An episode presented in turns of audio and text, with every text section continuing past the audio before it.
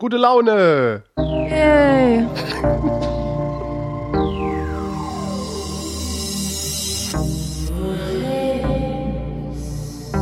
Wer redet, ist nicht tot.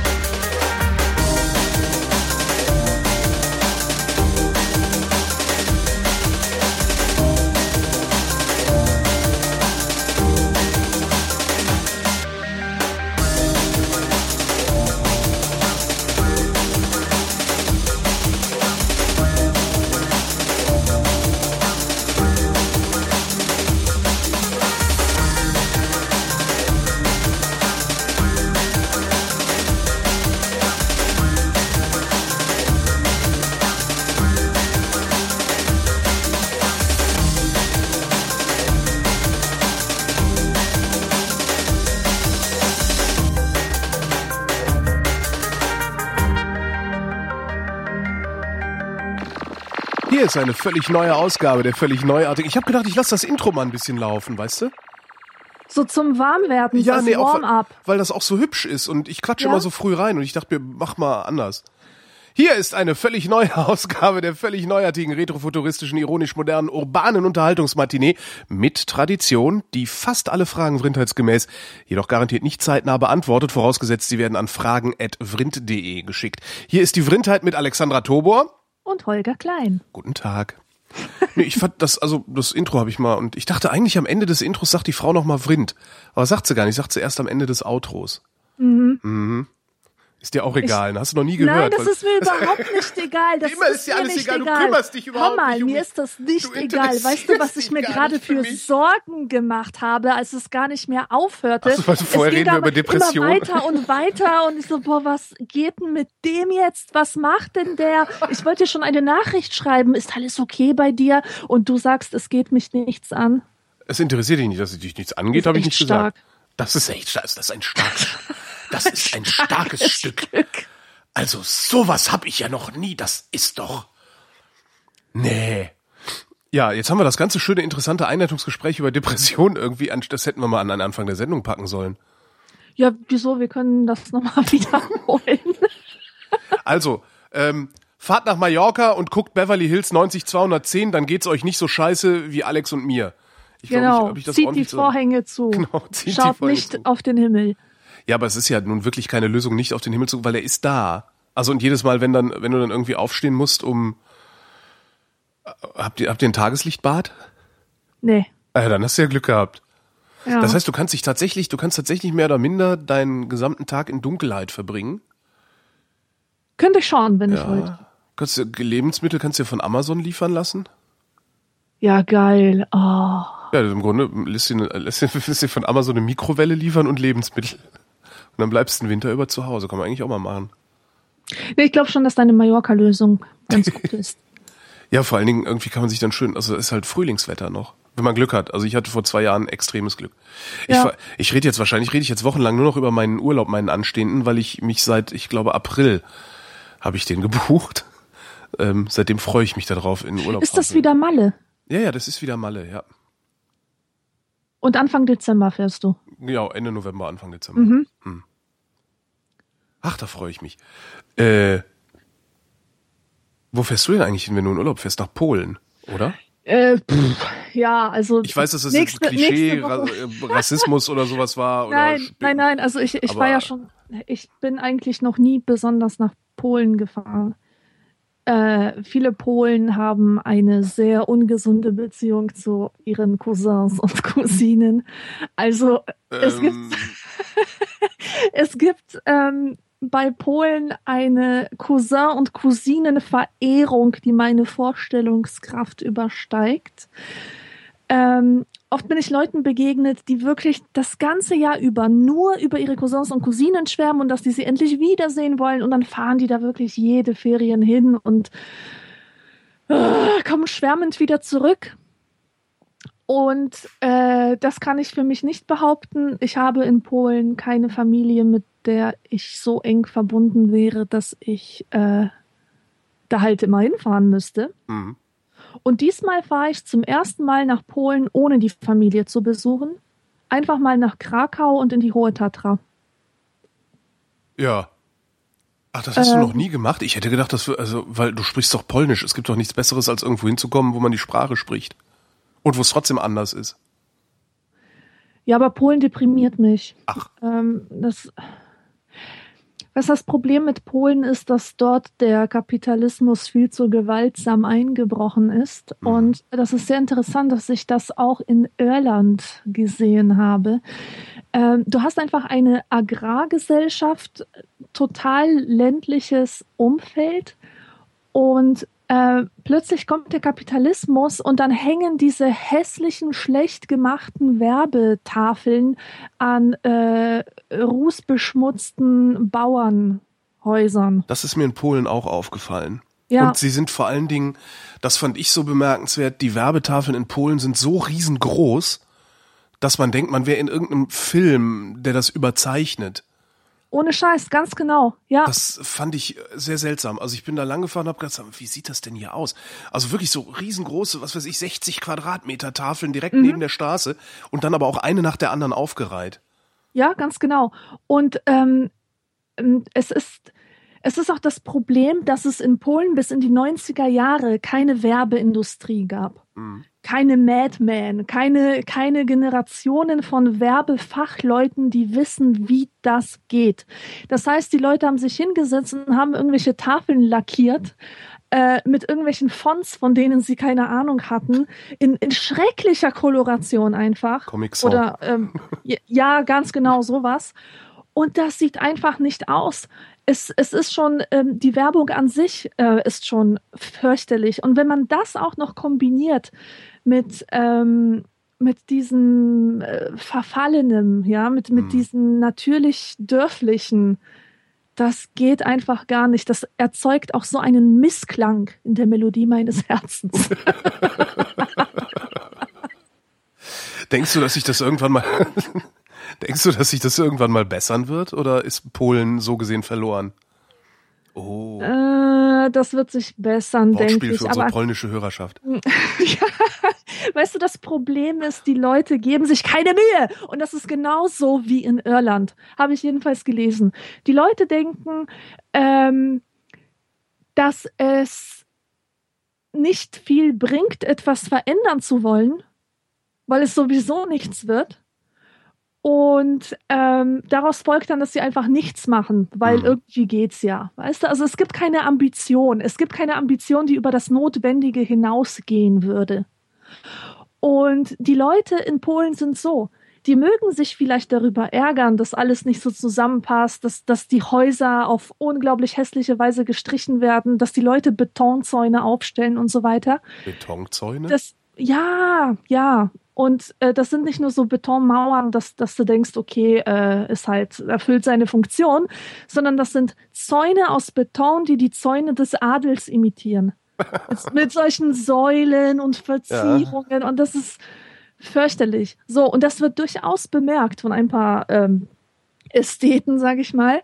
Aber es tut niemand was dagegen, weil keine Hoffnung besteht, dass sich etwas ändert.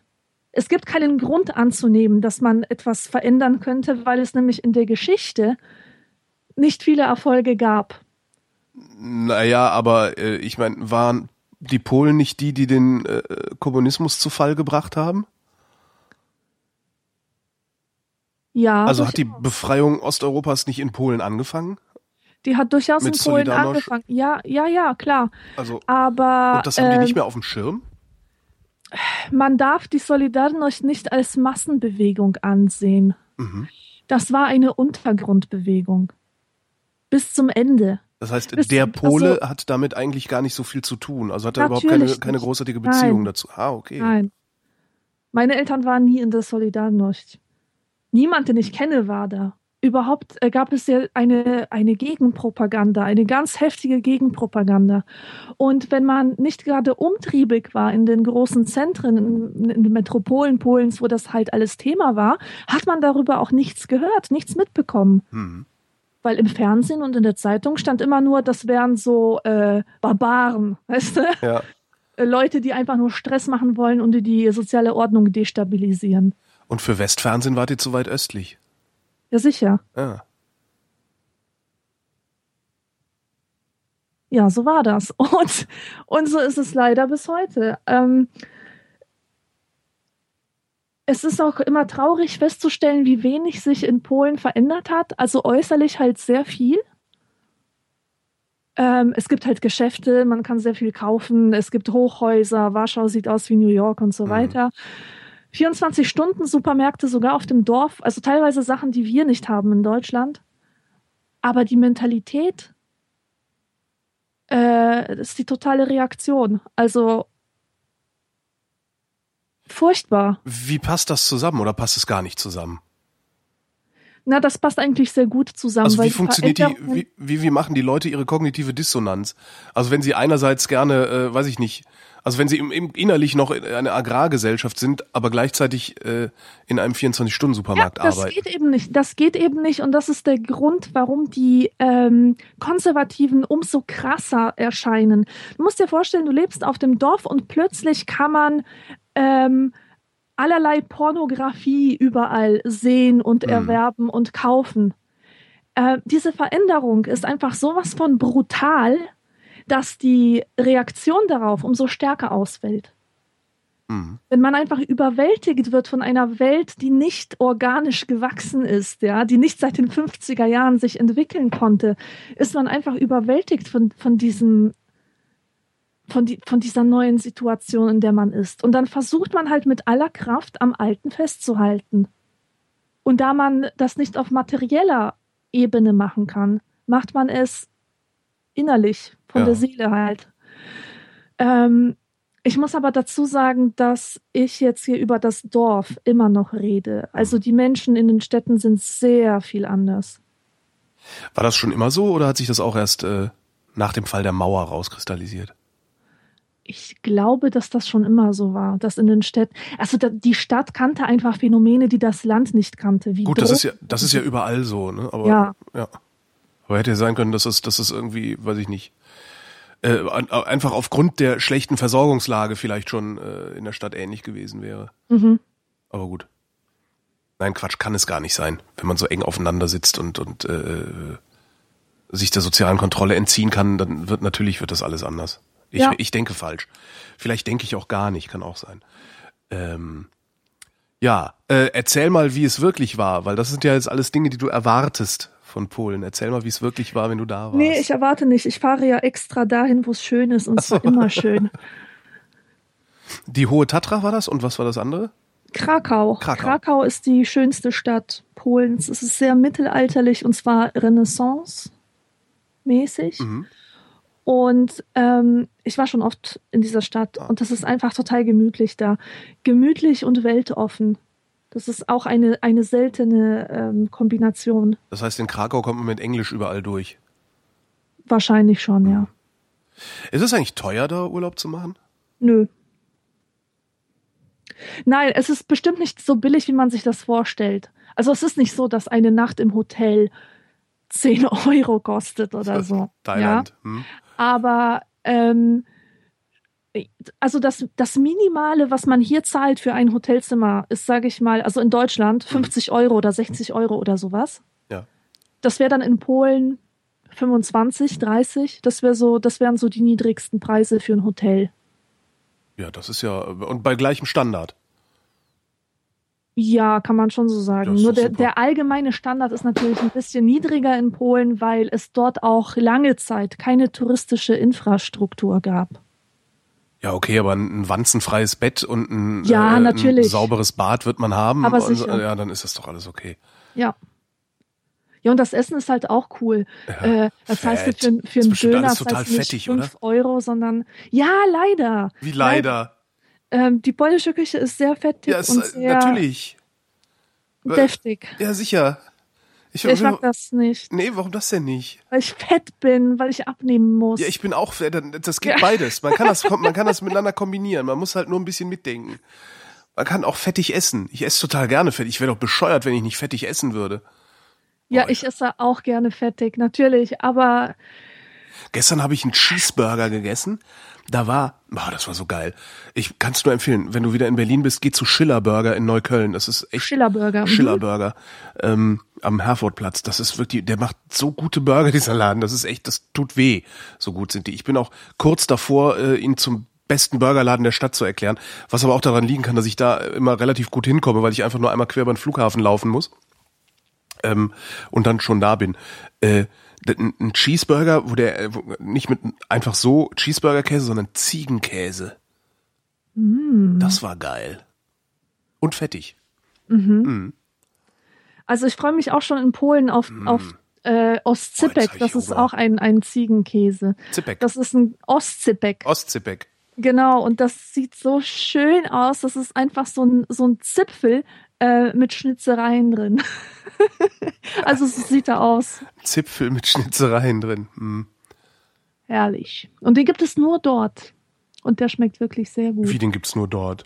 Ja, den gibt es nur dort. Der, das ist ein regionaler Käse. Wird den der so schnell schlecht, dass der nicht äh, exportiert werden kann? Oder haben die einfach keinen Bock drauf? Ich habe schon oft gesucht. Ich habe geschaut, ob es bei Google irgendwelche Hinweise darauf gibt, Mhm. dass das exportiert wird, dass man das irgendwo kriegen kann. Aber nein, Das ist, gibt's das, einfach nicht. Das wird einfach, das ist total regional, das kann man nur dort kriegen. das ist so schrecklich teilweise. Es gibt einen, ich weiß, es gibt einen Käsehändler. Es gibt einen Käsehändler auf dem Wochenmarkt in äh, Ingolstadt. Ist der. Der hat einen Frischkäse, den importiert er selber aus Frankreich. Äh, also einen frischen Frischkäse, so einen riesen Pott Frischkäse, so irgendwie. Und dieser Frischkäse schmeckt so unfassbar gut, dass ich, nachdem ich den gegessen habe, nie wieder Frischkäse im Supermarkt gekauft habe oder sonst wo. Weil ich einfach, das schmeckt halt alles nicht mehr. Das ist, das ist so, so schrecklich. Und du kriegst diesen Käse bei dem oder halt irgendwo in Frankreich, wo der den halt holt. Na super. Das ist echt total ätzend. Eigentlich will man irgendwie so eine Bahncard 100 haben. Und, weiß nicht, freitags oder samstags Ja. früh morgens um vier mit dem Zug nach Ingolstadt fahren, sich diesen Käse holen und wieder nach Hause fahren, damit man sonntags geil seine Freunde bewirten kann damit. Ja. Das mache ich mal. Nee, ich habe ja keine Bahncard 100. Ja, mach das Scheiße. mal. Es gibt auch diese ganzen Tussen, die nach London fahren zum Shopping oder mal eben nach New York und so. Warum nicht dasselbe für Käse tun? Das kann, äh, für, für, für, für, ja, das ist, ich habe sogar einen Begriff dafür entwickelt. Ähm, der Begriff heißt Fonsen. Ja. Das ist, also man, man fonst, wenn man äh, einen äh, für Außenstehende, also von außen betrachtet, ungerechtfertigt hohen Aufwand betreibt, um einen wiederum von außen betrachtet ungerecht, also einen, einen, einen eigentlich kleinen Erfolg nur zu erzielen. Ja.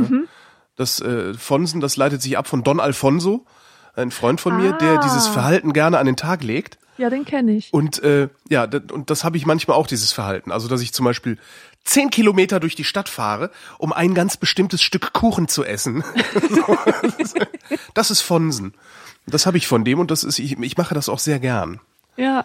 Weil das, man, man, das, man, das, das hat so was von einer Belohnung. Also wenn ich einfach irgendwie jetzt sage, oh, ich will eine Pizza und bestell mir eine, ist halt nicht so geil, wie wenn ich erstmal eine halbe Stunde mit dem Fahrrad fahren muss, um in die eine Pizzeria zu gehen, in die ich immer will. Ja. Hey, Fonsen heißt das. Das Adjekt ist ein Adjektiv, ne? Nee, das ist ein, nee, doch, ist ein Adjektiv, nee. Doch, ein, Ad Ah. ein Verb. Ah, ein Gehirn, Verb. Gehirn. Ah. Also Heute ist aber echt schlimm. Ich habe jetzt irgendwie vier Tage nicht richtig gedacht, sondern meistens gehustet. Jetzt kann ich nicht mehr denken. Es ist ein Tu-Wort. Tu-Wort, genau. Sag ich doch, ein Verb. Kommen wir doch mal zum eigentlichen Auftrag der Sendung. Zwietracht säen und Abstiegsängste schüren äh, und Fragen beantworten. Äh, wir befinden uns gerade im Mai, ja, also eigentlich relativ dicht dran. Am 1. Mai fragte Luca, was haltet ihr von Zahlen und wie findet ihr die Erfindung des Nichts? Äh, meinte die Erfindung der Null? Die Ich war nämlich nicht. sehr wichtig. oder die ich Nichts. Super. Wo habe ich davon denn schon mal was gelesen? Wer hat denn da mal drüber geschrieben? Irgendwas habe ich mal über die, die Erfindung der Null gelesen. Also mit der Null ähm, wurde eigentlich die Wissenschaft revolutioniert. Äh, man hatte ja vorher, also hier, wo in, in unseren äh, Gebieten äh, haben wir ja römische Zahlen benutzt. Mhm. Und ähm, diese Zahlen sind halt gut, um irgendwelche Mengen festzuhalten. Aber, aber um du kannst damit nicht rechnen, ganz genau. Ah. Und dann kamen die Araber und die haben unsere arabischen Zahlen mitgebracht.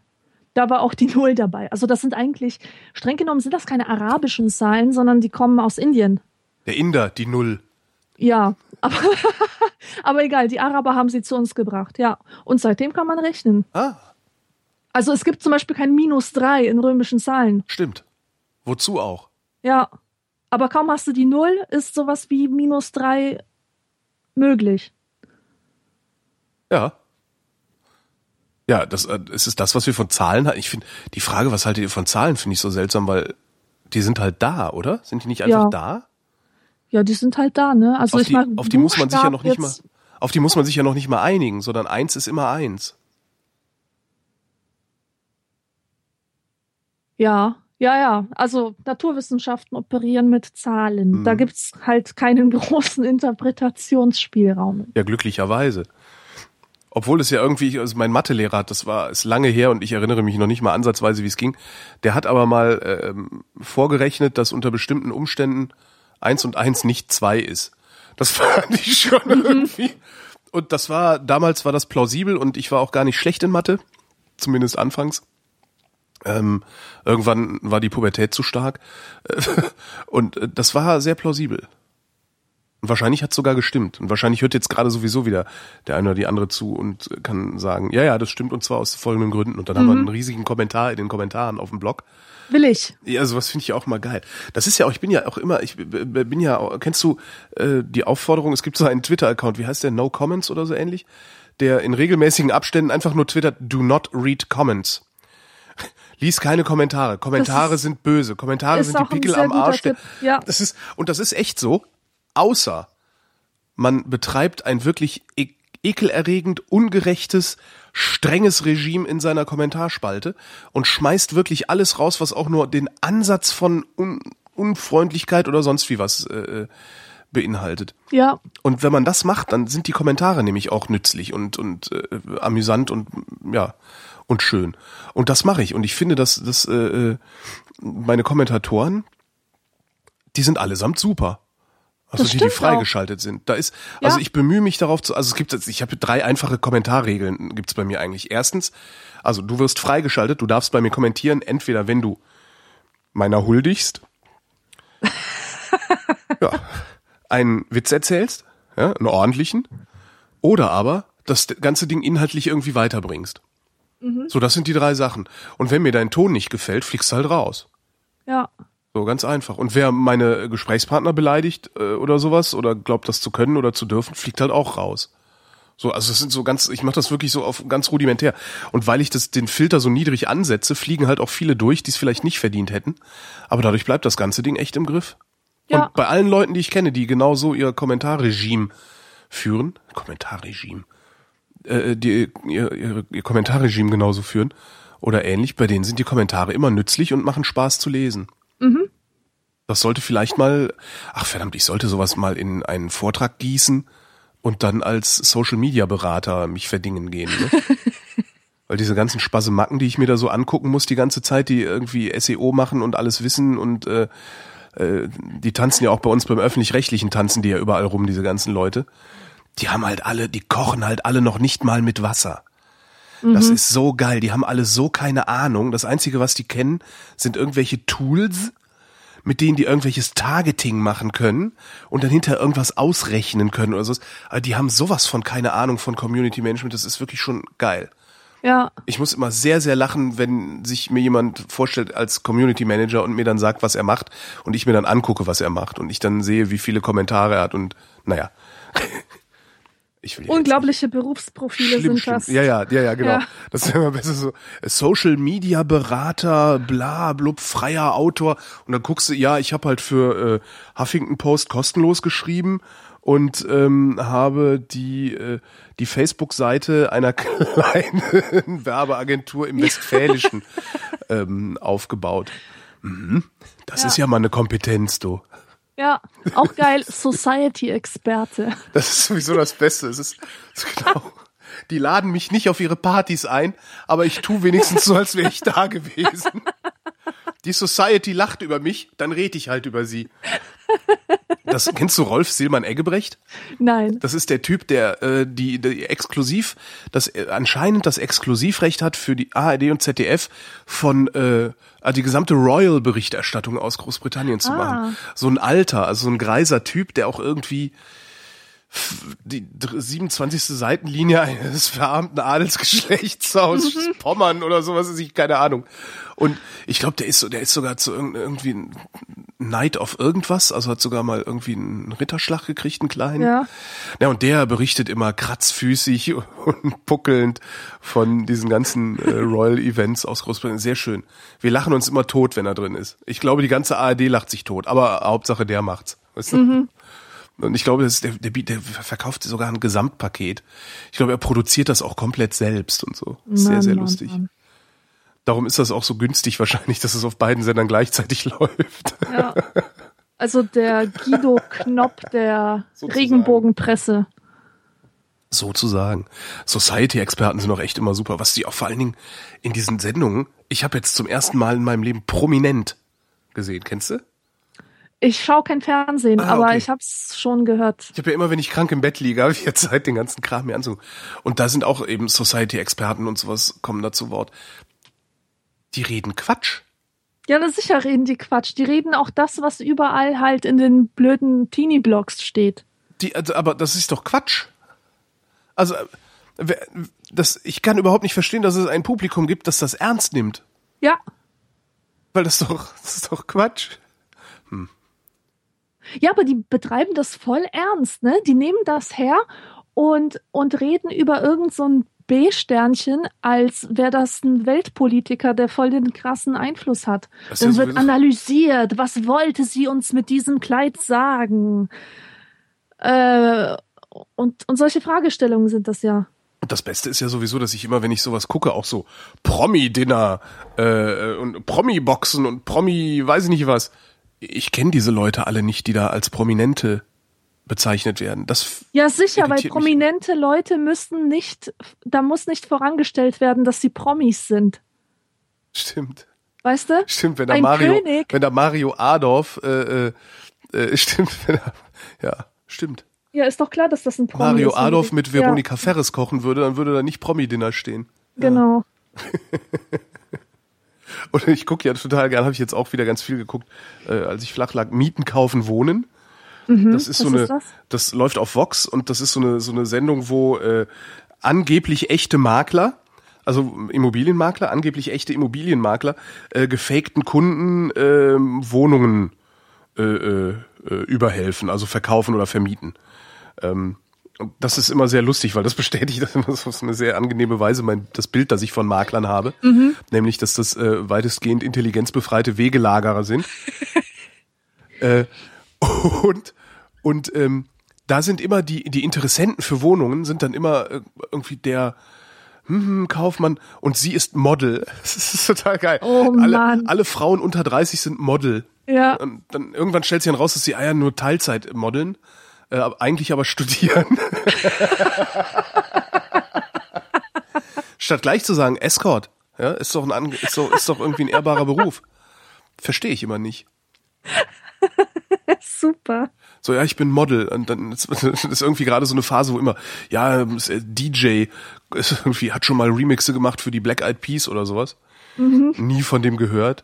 Äh, kein Wikipedia-Eintrag. Ich denke immer so, wenn einer sagt, ja, ich bin hier der totale krasse Ober-DJ hier aus dem Rhein-Main-Gebiet, dann gehe ich davon aus, dass der auch in der Wikipedia irgendwie gewürdigt wird. Na Und sicher. Wenn der da nicht drin steht, ist er halt kein krasser DJ aus dem Rhein-Main-Gebiet und ist auch vor allen Dingen nicht in der Lage, eine Wohnung für 1650 Euro in Frankfurt in der Innenstadt zu mieten. Ja, Außer sein Model verdient mit Modeln genug nebenbei. Das kann natürlich sein. Total geil fand ich, als Twitter relativ neu war. Also ein neues Phänomen, was aber krass gehypt wurde. Das war vor, weiß nicht, vier Jahren oder so. Äh, und da haben sich die Leute in ihren Alltagsprofilen auch immer als weiß nicht wer dargestellt, als Filmemacher oder so. ne?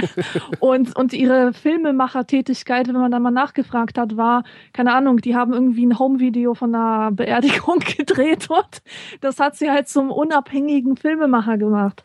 Also es ist, Am lustigsten finde ich immer Publizist. Publizist, Ich nenne mich, ja. ich, weil das ist nämlich das, was ich, was ich hier mache ja, und was du hier machst. Wir publizieren gerade. ja, Ja, das heißt, wir sind Publizisten. Ich nenne mich jetzt auch überall nur noch Publizist. Blogger. Genau, weil die ganzen Blogger nennen sich halt auch Publizist. Und alle, die mal irgendwie es geschafft haben, ein Buch in die Bahnhofsbuchhandlung, entschuldige bitte, in die Bahnhofsbuchhandlung zu kübeln, äh, nennen sich auch Publizist. Also ich finde das sehr Ja. lustig. Ich habe noch nie, also ich das, ich will eigentlich, muss ich doch auch mal ein Buch schreiben, oder? Natürlich. Alle schreiben sie Bücher. Das schreiben. ist doch so einfach, Bücher zu schreiben. Weißt du, es, es, Entschuldigung. Ich bin wieder das da. ist, leider ist das wirklich einfach. Findest du? Ich glaube nicht, dass das Nein, nicht das Schreiben an sich, sondern es ist so einfach, von seiner Autorschaft überrascht zu werden. ist.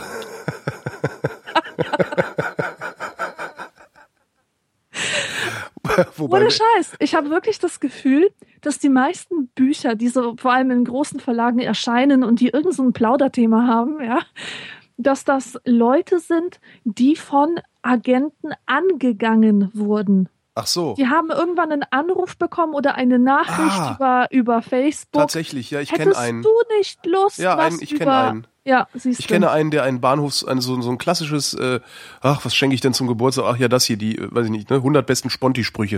Oder Genau. irgendwie sowas. Der sowas in der Art geschrieben hat und der ist angesprochen worden. Hier, hör mal, du bloggst doch immer so lustig. Exakt das, ja. Das ist mir noch nie passiert, aber ich blogge auch nicht lustig. Hm, Mist. Irgendwas mache ich falsch. Ja, du könntest, du könntest, warte, lass mal überlegen. Vielleicht können wir ein paar Buchkonzepte für dich ich habe ein. Buchkonzept im Kopf, aber ich, mir fehlt die Muße. äh, So die zu- witzigsten Pannen im Radio. Nee, also, Oder so. Sowas kommt voll gut an. ach so, ja, nee, bei mir wäre es dann wieder so, wieder so ernst irgendwie. Der Grütze-Detektor. Äh, Mhm. äh, eine Handreichung, um Sinn von Unsinn zu unterscheiden oder irgendwie sowas. Das würde ich lesen sogar. Ja, aber das würde ich, glaube ich, weiß ich nicht. Ja, das wäre sowas, was ich mal schreiben wollen würde. Aber letztlich, äh, letztlich ist äh, psiram.com die Webseite, die das genau das macht. Und warum soll ich das nochmal in ein Buch schreiben? ist doch Quatsch. Außerdem würde ich mich dann, ne, also Psiram wäre halt auch wahrscheinlich meine erste Anlaufstelle zur Recherche und äh, ja, nee. Dann würde ich ein Buch schreiben und dann hätte ich so ein schlechtes Gewissen, dass ich die Einnahmen, also die 350 Euro, die dann da beim E-Book-Vertrieb reinkommen, dann auch noch Psiram geben müsste, weil ein schlechtes Gewissen. Und das, das ist dann auch doof, weil dann die Hey, Kohle, die- ich will die Kohle will ich schon selber haben hier. Ja, Ne? ich, ich finde es aber wirklich krass, wie viele Menschen äh, Bücher schreiben mit fremdem Content. Und das Tragischste ist, dass das genau die Bücher sind, die sich am besten verkaufen. So ein Scheiß wie SMS von letzter Nacht oder so. Ja. Weißt du, so, so SMS-Ansammlungen, Sprüchesammlungen, irgendwelche Facebook-Gruppen, StudiVZ-Gruppen, was weiß ich. Da werden Bücher draus gemacht. Und die Leute verdumme, äh, verdienen sich dumm und dämlich dran, dass sie den Content von irgendwelchen Deppen hernehmen und den verwursteln zu einem Buch. Ja, aber das ist doch ungehörig. Das, Ich- also, Ich find's unmoralisch. Ich Ja, weiß nicht, ich, wie ja. diese Menschen nachts schlafen können. Wie können sie in den Spiegel schauen? Es wäre mir auch so unangenehm, unter meinem eigenen Namen so etwas zu veröffentlichen. Also ich habe ja schon Probleme, wenn ich irgendwo sitze und irgendeinen lustigen Spruch oder ein lustiges Wortspiel mir einfällt und ich mich total freue und das twittern will, denke ich mir, ist das das erste, was ich mache, ist, ich gucke erstmal, ob das nicht vor ein paar Stunden jemand anders getwittert hat. Das heißt, ich suche erstmal danach. Super. Ja. Äh, weil, weißt du, weil ich mich gar nicht erst dem Verdacht aussetzen will, dass ich irgendwo die Witze klaue. So. Ja. Das, ich, also, so, sowas könnte ich nicht, so ein Buch zusammenstoppeln. Also klar könnte ich das, man muss mir nur genug Geld geben. Für Geld würde ich alles tun. Außer mich ausziehen, das nicht. Ausziehen nicht. Ah, für genug Geld würde ich mir auch ausziehen. Auch fürs Cover eines Buches. Ja, wenn ich, ey, das ist halt, das hängt halt vom Preis ab. So. Also jeder, jeder hat seinen Preis und an bestimmten Stellen ist meiner sehr, sehr, sehr, sehr hoch. An manchen Stellen ist mein Preis aber auch sehr niedrig. Ja. Aber dass ich nicht käuflich wäre, nee. Kannst du nicht behaupten. Nee, ganz im Gegenteil. Äh, wir waren noch bei der Erfindung des Nichts äh, stehen geblieben. Lukas wollte noch witz, witzen. Lukas wollte noch wissen, ähm, was, was, wie wir die Erfindung des Nichts finden. Genau. Und Ich weiß nicht, ob er wollte die Null- wissen, was er damit meint. Genau. Ob er die Null meint, ja. Aber also weiß ich nicht, also steht nicht dabei. Aber es gibt das, das Nichts gibt's ja nicht. Das ist ja nicht. Das ist ja so eine, ne, das ist ja so eine, so eine, so ein, äh, so ein, Ein religiöser, Konzept, ein so ein, eigentlich so ein religiöses Konzept. Ne? Gottes Geist Ja. schwebte über dem Wasser. Ne? Am Anfang war das Ja. nichts und Gottes Ja, Geist schwebte genau. über dem Wasser. Das heißt, äh, um nichts zu beschreiben, also du kannst nichts nicht beschreiben, weil nichts nicht ist. So, also erfindest du eigentlich eine, eine Begrenztheit, in der sich nichts befindet, die du dann von außen betrachtest, um nichts zu beschreiben. Aber das geht halt eigentlich gar nicht. Ja, Also es gibt dieses, Nichts- das, das Nichts ist nicht. Ja, oder So. das Nichts als Vorstufe zu etwas. Ja, aber das ist dann auch wieder eine Abgrenzung. Ne? Ja, Und es gibt ein Buch, das ich, das ich sehr gerne gelesen habe, das ist auch schon wieder, Gott, fünf Jahre her oder sowas. Ähm, das heißt Nichts und ist von Ludger Lütgehaus. Das ist so ein Philosoph. Äh, und der hat äh, brutal lang, 500, 600 Seiten, äh, argumentiert der äh, über Nichts. So, und warum nichts, äh, ne, also er argumentiert auch, dass nichts eigentlich besser ist als etwas und solche Sachen. Ähm, ich habe das, habe ich kürzlich erst empfohlen, ich weiß gar nicht mehr wem. Äh, ich glaube auch in einer Sendung. Ähm, ich habe die Hälfte dieses Buches habe ich nicht verstanden. Das, dazu bin ich nicht klug genug. ja. Äh, aber es ist trotzdem sehr, sehr spannend. Kann ich Ja, nur das empfehlen. Sein und Ludger das. Nichts von Sartre ist auch ein Klassiker, der sich mit diesen Themen auseinandersetzt. Wollte ich nur erwähnen. Ja, und Sartre lesen ist ja sowieso gut, insbesondere für junge Menschen. Ja, die können sich dann gleich eine Baskenmütze Genau. aufsetzen. Und Wohnung schwarz anmalen. und. Wohnung schwarz anmalen, die Schwester befummeln. So. Angeblich hat Sartre doch seine Schwester befummelt. Ehrlich, ich wusste gar nicht, dass der Geschwister hatte. Wusste ich auch nicht. Stand- Hat äh, Walter Mörs mal in irgendeinem Comic geschrieben. Ich glaube, es war ein kleines Arschloch-Comic. Ich weiß jetzt nicht, ob das jetzt unbedingt so eine seriöse Quelle ist. Ja. Egal, Sartre, die Sau. So. Hätten wir das geklärt. Ja. Robert wüsste gerne. du wirst diese Frage hassen. Welche war die erste Partei, die ihr gewählt habt? Nö, ich, frage, ich hasse diese Frage nicht, weil ich dazu eine coole Geschichte habe. Verdammt. Ich habe nämlich die APPD gewählt. Als Erstwählerin? Ich bin gerade 16 geworden. Es kamen irgendwelche lokalen Wahlen auf. Ich bin mit meinen Eltern dahin in die Schule Ja. und habe die APPD gewählt. Weil du dachtest, cooler Name oder wieso? Nö, ich war Punk. Ach so. Und Und Arbeit Also ist scheiße, auch- das wissen wir ja alle. weißt, du, das war auch mehr in meinem Kopf als, als tatsächlich, ähm, also das, ich weiß nicht. Ich war mit 16 kein ernstzunehmender Wähler, kein ernstzunehmender Mensch und überhaupt habe ich nichts ernst genommen. Und für mich war dieses Kreuz einfach nur LOL, wählen gehen, APPD. Weißt du, damit man es nachher seinen Freunden erzählen kann und die sagen LOL oder was man auch damals dazu sagte. Also ich weiß nicht. Ich, äh, pff, ich hätte nichts anderes wählen können. Vielleicht ist das ja auch. Deswegen, also das, deswegen würde ich fast schon sagen, man sollte mit 16 noch nicht wählen dürfen. Ja, würde ich auch sagen. Also so Aber- kommunal ist okay. Aber, Aber vielleicht ist das genau die Art von Stimme, die wahrgenommen werden muss. es wird sie ja nicht. Also, naja, so, na doch würd, würde sie, wenn genügend Jugendliche APPD wählen und dann auf einmal eine APPD-Fraktion im, im. Parlament Ganz sitzen genau. würde, im Land oder Bundestag. Ja. Das wäre schon äh, interessant, ja. Das wäre wirklich interessant. Das, ist, das stimmt, ja. Ja, doch, eigentlich sollte man die 16-Jährigen wählen lassen, auch bei Bundestagswahlen. Ja, Dann zieht die NPD mit einem hohen einstelligen, wenn nicht sogar zweistelligen Prozentsatz ein. Und dann müssen sich die Demokraten mal überlegen, was sie unternehmen. Weil im Moment können sie es prima ignorieren. ja. Ja, stimmt. Was war deine erste Partei? Die CDU. Was? Ernsthaft? Ja, Popperpartei halt, ne? Äh, was? Ja, das ist super. das war halt, oder? Warte mal, was? Sieht's doch die erste, ich glaube, ich war Erstwähler, war ich 1900, 1990 war ich Erstwähler, ja, das war die, äh, die Wendewahl. Also die Wiedervereinigungswahl. Ah ja, Ja, da habe ich mich von der CDU blenden lassen. okay. Und ich weiß auch gar nicht, wer da gegen Kohl angetreten ist. Ich glaube, es war Lafontaine.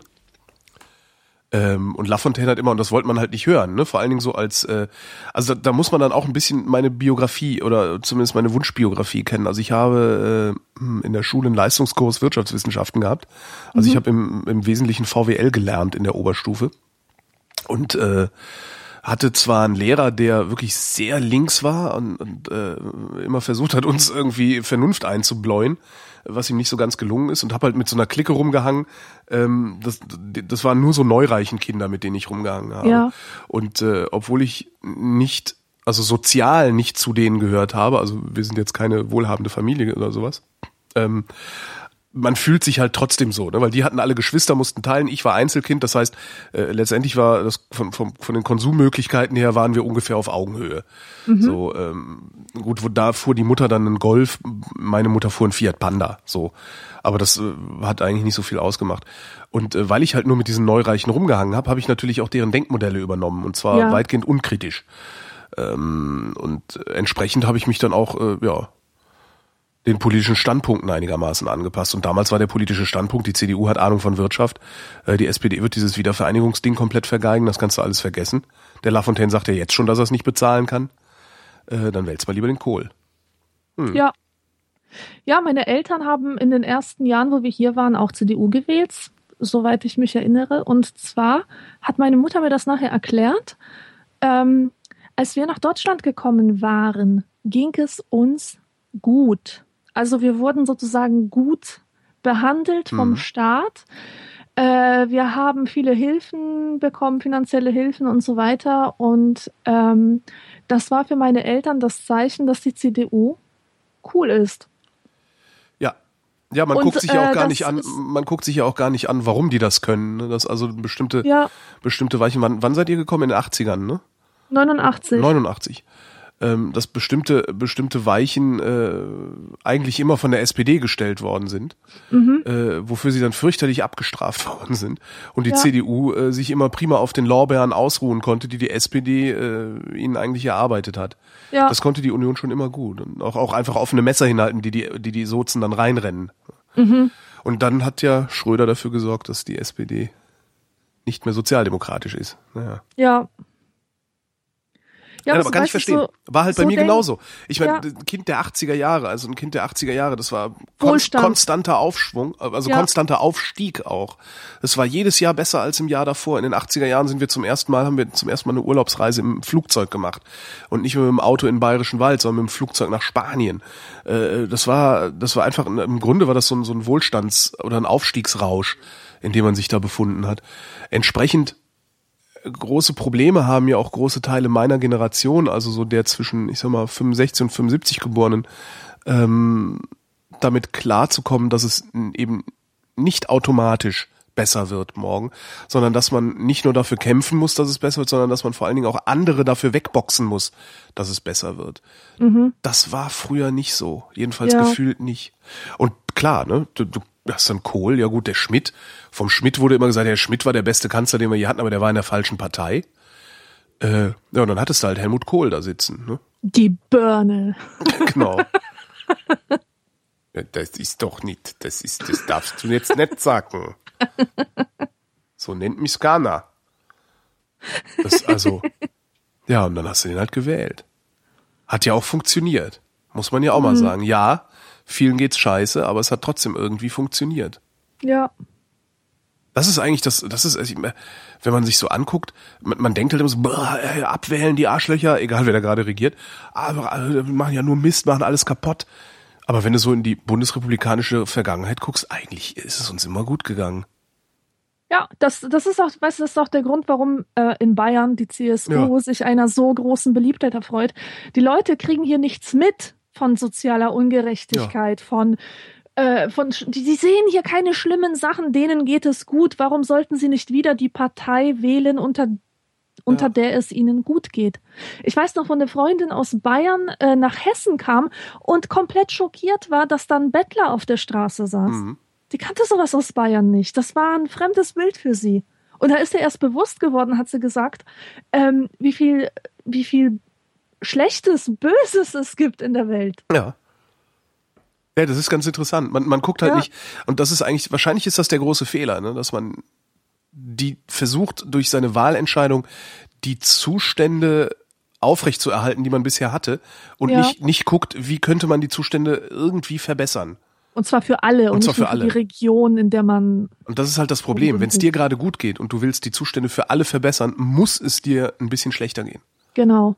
Das Ja. geht gar nicht anders. Wenn du viel hast und jemand, der wenig hat, ein bisschen mehr haben soll, dann musst du von deinem vielen was abgeben hast dann ein bisschen weniger. Und das willst du natürlich nicht. So ist es. Je mehr du hast, desto Ja. weniger gibst du ab. Auch so interessantes Ding. Haben wir jetzt gerade auch schön gesehen, ähm, ist doch gerade, ist doch eine, die Piraten haben doch gerade eine Liste veröffentlicht äh, von Spendenbereitschaft der Abgeordneten. Also es ist ja so üblich, dass wenn du Abgeordneter bist für eine Partei, dass du einen Teil deines ähm, deiner Diäten, also einen Teil deines Einkommens an die Partei zurückspendest. Ähm, in unterschiedlicher Höhe. Ich glaube, bei manchen sind, bei manchen Parteien sind es 75 Prozent sogar oder sowas. Ja. Also richtig, richtig viel. Und ähm, hat sich halt so eingebürgert. Das ist kein Gesetz. Ich weiß auch gar nicht, ob die das, äh, ich glaube, per Gesetz dürfte man das auch gar nicht so. Also ich will jetzt keinen Mist erzählen. Aber ähm, die haben halt einfach mal aufgelistet, äh, wir haben, die Abgeordneten verdienen bei uns so und so viel und äh, haben einfach nur aufgelistet, wie viele wie viel von ihrem Einkommen die Abgeordneten gespendet haben. Und zwar jeweils, aber ohne Nennung des Namens. Also steht halt einfach nur, ein Abgeordneter hat 80 Euro gespendet, ein Abgeordneter 100 Euro. Und das ist ganz interessant. Also in Nordrhein-Westfalen verdienen sie am meisten im Landtag. Und äh, wenn ich mich jetzt nicht täusche, haben die auch am wenigsten an die Partei zurückgespendet. Ja, und die Berliner verdienen am wenigsten und haben am meisten an die Partei zurückgespendet. Das ist schon ganz interessant. Und das ist eigentlich auch ein guter Grund, äh, die da in Nordrhein-Westfalen nicht mehr zu wählen. Ne? Finde ich jedenfalls. Also, Ja. weil wenn, weißt du, kommen, kommen da irgendwie, lassen sich in den Landtag wählen und kassieren dann erstmal. Schönen Dank. Naja. Und äh, kennst du diese, das waren zwei Geschichten in der Zeit, äh, um die Vorweihnachtszeit gab's die, ich glaube letztes und vorletztes oder vorletztes und vorvorletztes Jahr, wo zwei Journalisten, also ein Pärchen, ähm, sich als Bettler verkleidet haben und geguckt haben, wie barmherzig seid ihr eigentlich? Und in Kronberg im Taunus, einer der reichsten Städte dieses Landes, ähm, einfach mal rumgezogen sind und geklingelt haben, gefragt haben, ob sie was zu essen haben, ob sie dort pennen dürfen und so. Und denen ist halt selbst von der Kirche, selbst die Kirche in Kronberg, ich glaube, ich weiß nicht, ob es die katholische oder evangelische war, hat sie weggeschickt. Das ist ja der Hammer. Also immerhin noch was zu essen in die Hand gerückt und gesagt, wo sie Ja. hin können. Ich glaube sogar noch irgendwie 20 Euro oder sowas gegeben. Gesagt, Hier, nehmt euch ein Busticket. Aber sie haben sie weggeschickt. Die Kirche. Und Wahnsinn. dasselbe haben die ein Jahr später gemacht in Berlin-Neukölln, der ärmsten oder einer der ärmsten Regionen äh, Deutschlands. Ähm, die haben irgendwie, also das, das liest sich völlig faszinierend. Die haben irgendwie eine Stunde da gesessen, einen Typen einen dicken BMW angehalten, irgendwie ein Araber meint, habt ihr Hunger? hat den erst was zu essen be- besorgt und so. Also es ist ja echt so. Ja, und dann irgendwie ein anderer kam, meinte, hier, wollt ihr Arbeit? Da hinten äh, kommt mal mit, da gibt's Arbeit.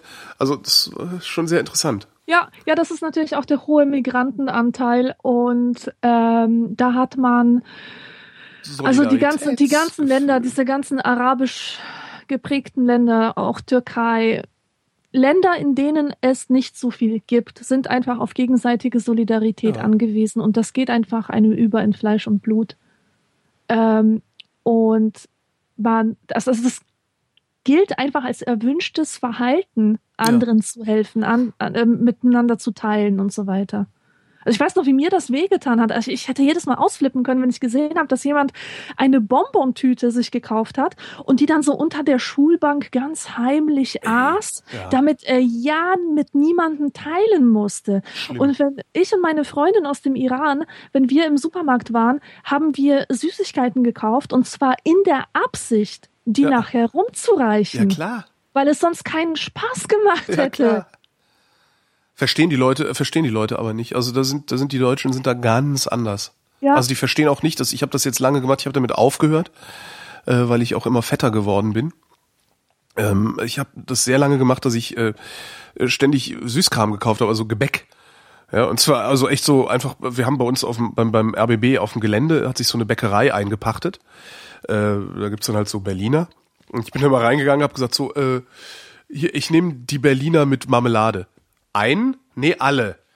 So, dann, also, zwölf Berliner gekauft oder sowas. Mein Gott, kostet dann halt, weiß ich nicht, kostet dann halt irgendwie acht Euro oder zehn Euro oder so. Ja. Ähm, hab die mit ins Büro gebracht, hab die da hingestellt, ausgepackt und jeder sollte sich was nehmen. Ja. So, und die haben's, also das, das hat Monate gedauert, bis die, bis die Kollegen begriffen hatten, dass ich einfach nur Bock hab, Ja. Da Kuchen hinzustellen, weil es geil ist, wenn da Kuchen steht und man einfach Kuchen essen kann. Ist doch total Genau. super. Und dass das da keine satanische. Botschaft hintersteckt. die haben immer gesagt, so, hast Ja. du Geburtstag? Und, ich, und irgendwann habe ich halt angefangen zu erzählen, dass ich Geburtstag hätte. Und ein paar Kollegen haben es auch nicht gemerkt, dass ich alle zwei Monate Geburtstag hatte. Also wir Ja. haben ja so komische Schichtarbeit und sowas, das heißt, wir sehen uns auch nicht immer. Äh, Und es gab halt ihr, hattest du nicht gerade erst Geburtstag? Ich dachte, du hättest gerade erst Geburtstag. Das ist, äh, ja, ist halt leider so. Und die Shownoter werden hoffentlich diese beiden Artikel finden, weil äh, die sehr spannend sind. Ich kann mich an diesen Artikel erinnern. Ich habe ihn auf jeden Fall auf äh, als PDF. Wobei die Zeit, glaube ich, ihr Archiv online hat, ne? Und kostenlos. Nee, das Archiv ist, glaube ich, nicht kostenlos. Ach verdammt, Vollidioten, echt. Ich meine, doch, die haben ein Archiv. Doch. Doch, die haben ein Archiv. Ich weiß nicht, wie lange das zurückreicht. Ähm, das sind aber, die Artikel sind reduziert, also du hast halt keine Bilder, kein nix, sondern einfach nur den nackten Text, wie beim Oh ja, Spiegelarchiv das, das, auch. ja, das reicht mir ja. Ja. Da bin ich ja nicht so. Der Christian wüsste gerne, warum gibt es keine grünen Gummibärchen mehr? Weil sie wie Popel aussahen. Weil grün die Farbe der Hoffnung ist und wir wollen hier ja keine Hoffnung machen. Hey, wusst, wusstest du, äh, dass dieses grüne Gummibärchen Erdbeer sein sollte? Das habe ich irgendwo mal gelesen. Was?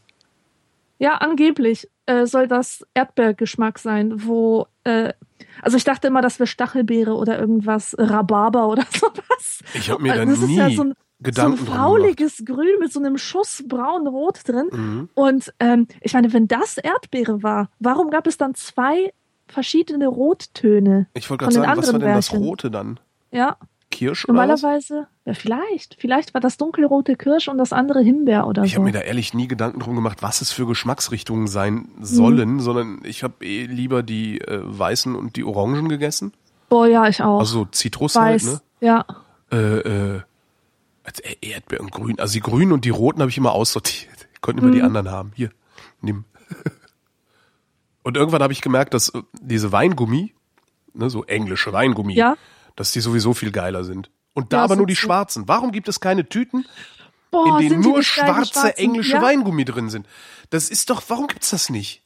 Das muss doch möglich sein, dass man diese Dinger auch einzeln irgendwie. Also manchmal gibt's so, wenn so, so Markt ist oder sowas, oder diese großen Bonbonstände sind. Mhm. Die haben die zum, zum Abfüllen. Aber selbst da habe ich dann auch mal angefangen, habe die Schwarzen aussortiert. Eine Tüte schwarze Weingummi gemacht. Dann meinte die Frau auch irgendwann, ich soll damit mal aufhören. Weil es wäre Ja. schließlich gemischt.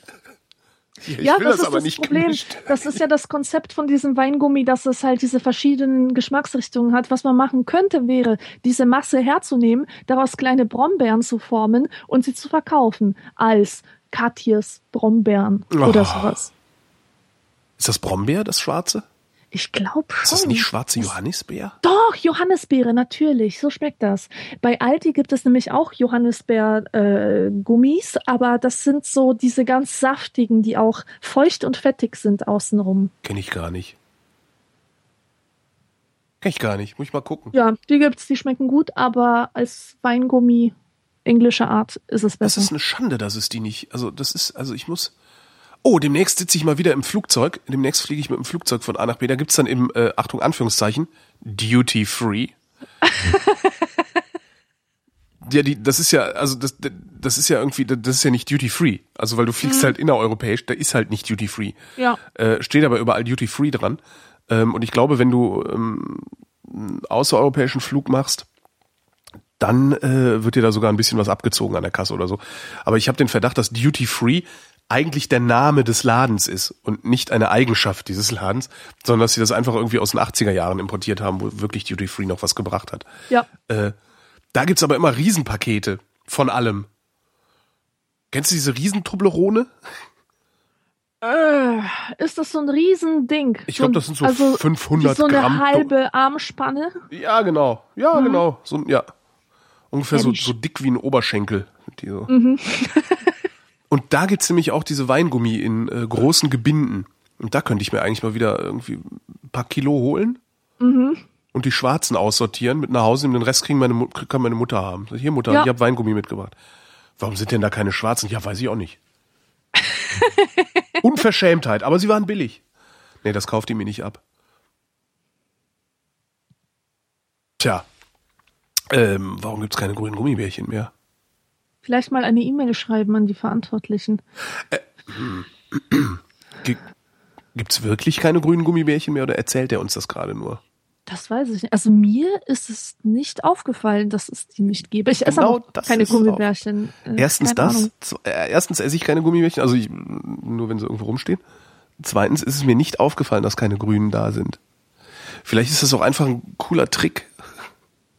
Um, also weißt du so, Brainfuck. Ja, ja. Weil jetzt glauben alle, es gäbe keine grünen Gummibärchen mehr und sind dann völlig Und kaufen sich alle diese blöden Tüten, um das nachzuprüfen. Du meinst, der ist von Haribo? Ein PR-Gag. Oh, Haribo, ey, das nehmen wir dir übel. Das nehmen wir dir noch übler, als die Kastanienrate runterzusetzen. Was ist denn die? Ka Ach so. Ah, Äh, habt du ihr das nicht gemacht? Diese Sammelaktion. Wie alt warst du, an. als du nach Deutschland gekommen bist? Äh, acht. Und ich, Das, ich hast, weiß, das habt ihr in der Grundschule doch gemacht. Nein, ich Nein? weiß von dieser, ich weiß von dieser Haribo-Aktion, äh, aber ich weiß es nur aus zweiter Hand. Ah, Ich habe davon gelesen, Ja, aber nee, ich das hat man in der. Grundschule oder- gemacht. Da hat man Mhm. dann Kastanien gesammelt. Und dann ist die, ist irgendwie die Lehrerin oder der Lehrer oder der Hausmeister oder auch immer. Also man hat Kastanien gesammelt. Und irgendwann waren die Kastanien in Gummibärchen aufgewogen. Ja, Also in Haribo-Produkten aufgewogen. Weil nämlich der Chef von Haribo Wildschweine züchtet oder so ähnlich und die mögen wohl Kastanien. Mhm. ja. Und das ist aber irgendwann mal runtergesetzt worden. Also früher äh, haben sie halt eins zu eins getauscht.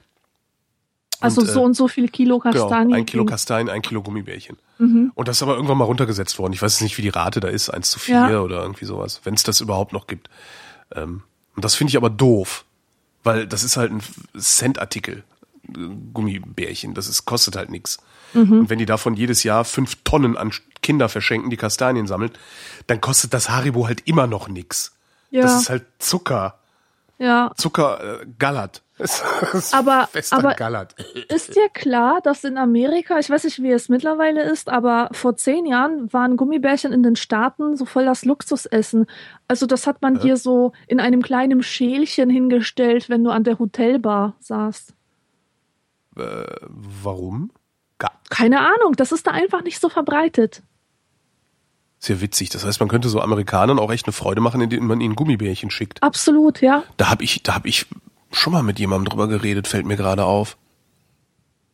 Also entweder ist das, ist, ist das der Inhalt eines Gesprächs, das ich vor vielen Jahren, also vor zehn Jahren mal geführt habe, als das noch galt, oder aber es ist immer noch so, weil es ist mir sehr präsent jetzt gerade, wo du es sagst. Ja.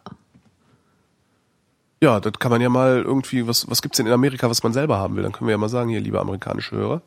Oh, es gibt so geile Skittles in Amerika. Ich meine, die gibt es hier auch, aber es gibt auch diese Skittles Sour. Und die sind in, ähm, in Europa sind die außenrum ganz normal, so wie normale Skittles und innen drin sind sie sauer. Und an, in Amerika haben die auch noch eine ähm, äh, Umhüllung aus saurem Zucker. Ähm, en- gestatte mir eine Frage. Was sind Skittles? Ach so, weiß nicht. Nee. Äh, das sind so kleine runde Dinger, die aussehen wie Smarties. Mhm. Und ähm, die sind innen drin aber nicht mit Schokolade gefüllt, sondern mit so einem Jellybean-artigen. Jellybeans? Nee, das sind keine Jellybeans. Die so. sind einfach mit so einem mit so einem Jelly-Zeug gefüllt. Und warum sind das keine Jellybeans? Wenn, aber du hast doch gerade Jellybeans beschrieben.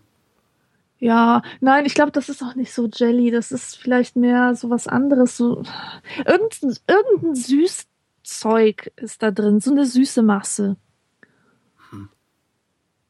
Und das gibt's halt mit normal süß und mit sauersüß. Und in Amerika haben die halt noch diese saure Umhüllung außenrum. Das Was klingt, sehr wie, lecker ist. das klingt wie ein sehr unbefriedigendes Essen. Entschuldigung.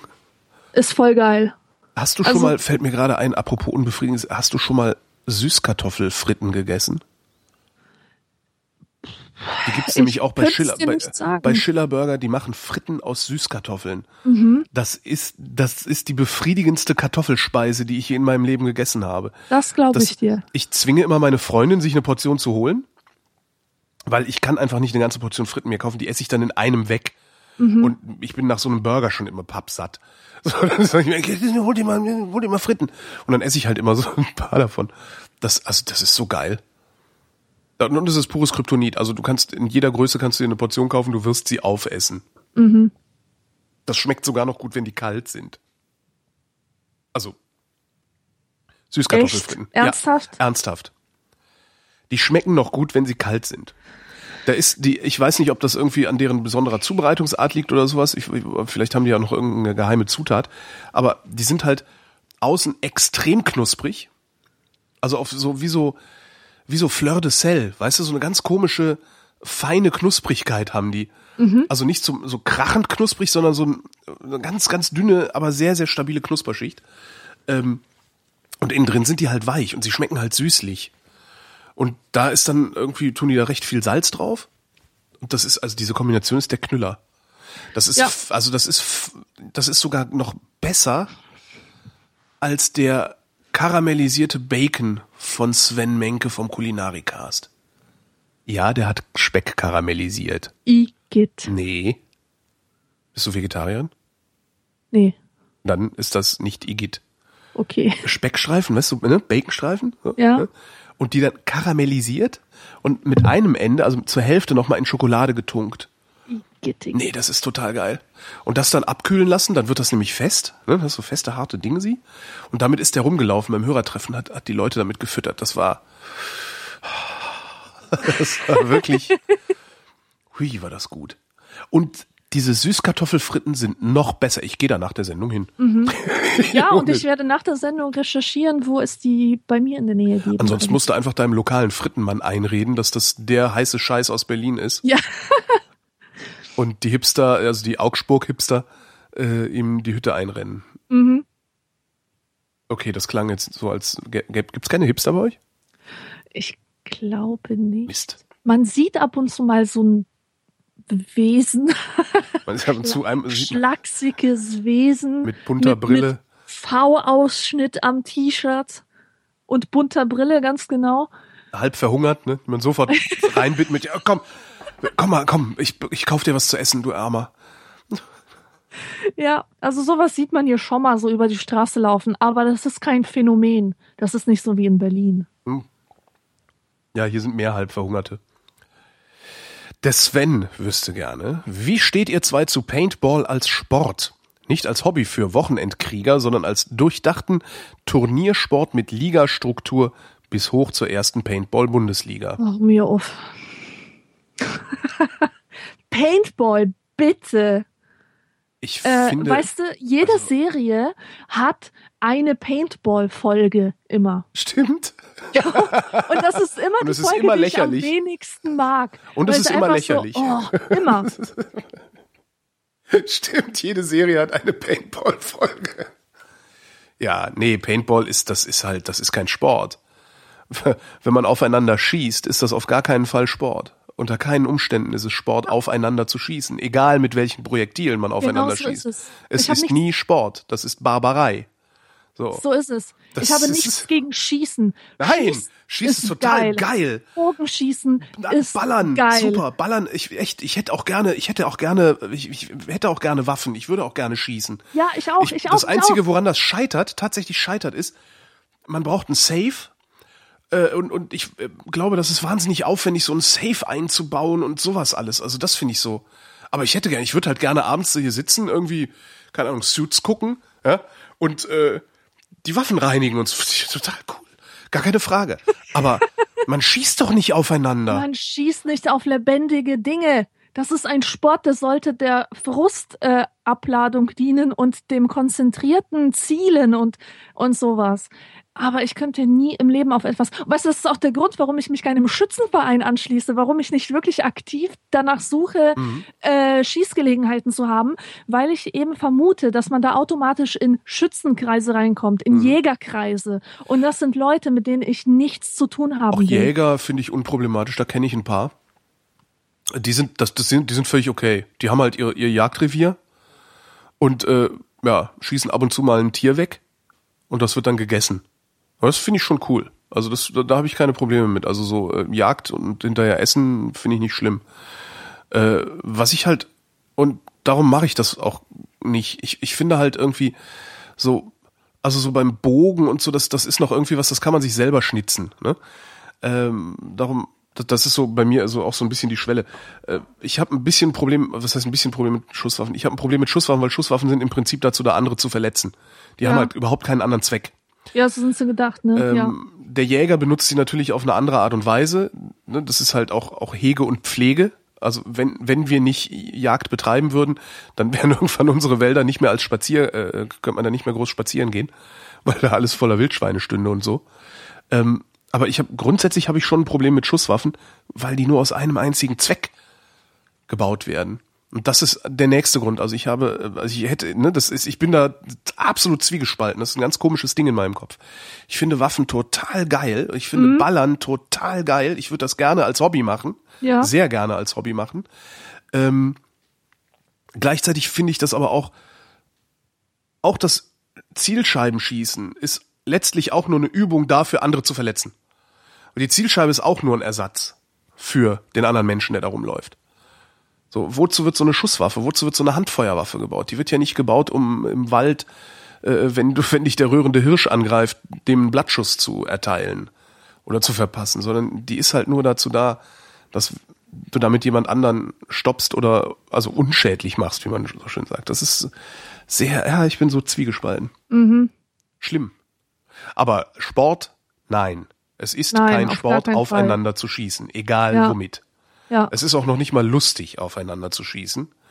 Das ist halt genauso wie Knallfrösche auf andere zu werfen. Mhm. Das ist halt einfach, nee, das finde ich, das würde ich im Leben nicht machen.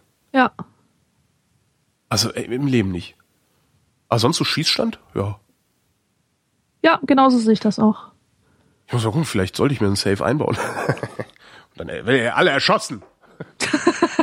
so, und dann werdet ihr alle erschossen, dann kommt das alles, mache ich das alles platt hier und dann kommt hier ein Spaßbad hin. Spaßbad. Ja, ein Spaßbad. Ihr werdet alle erschossen. Ich wäre ja bescheuert, euch alle zu erschießen. Ihr kommt alle in die Fabrik, dann wird das hier platt gemacht und dann kommt hier ein Spaßbad hin.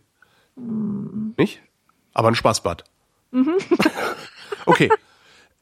Wir essen Gummibärchen, dann kommt hier ein Spaßbad hin. Ja. Okay. Irgendwie muss man jetzt wieder raus. Ja, also das war Paintball. Ähm, Michael wüsste gerne. Ah, Michael wüsste gerne, welche Frage hättet ihr gerne, dass sie euch mal jemand stellt? Für einen episodenübergreifenden Spannungsbogen darf die Frage natürlich nicht beantwortet werden, bis sie jemand schickt. Äh, dann machen wir jetzt mal weiter, ne? ähm, äh, du Nee, kannst so, froh sein, dass wir unbewaffnet sind, Freundchen.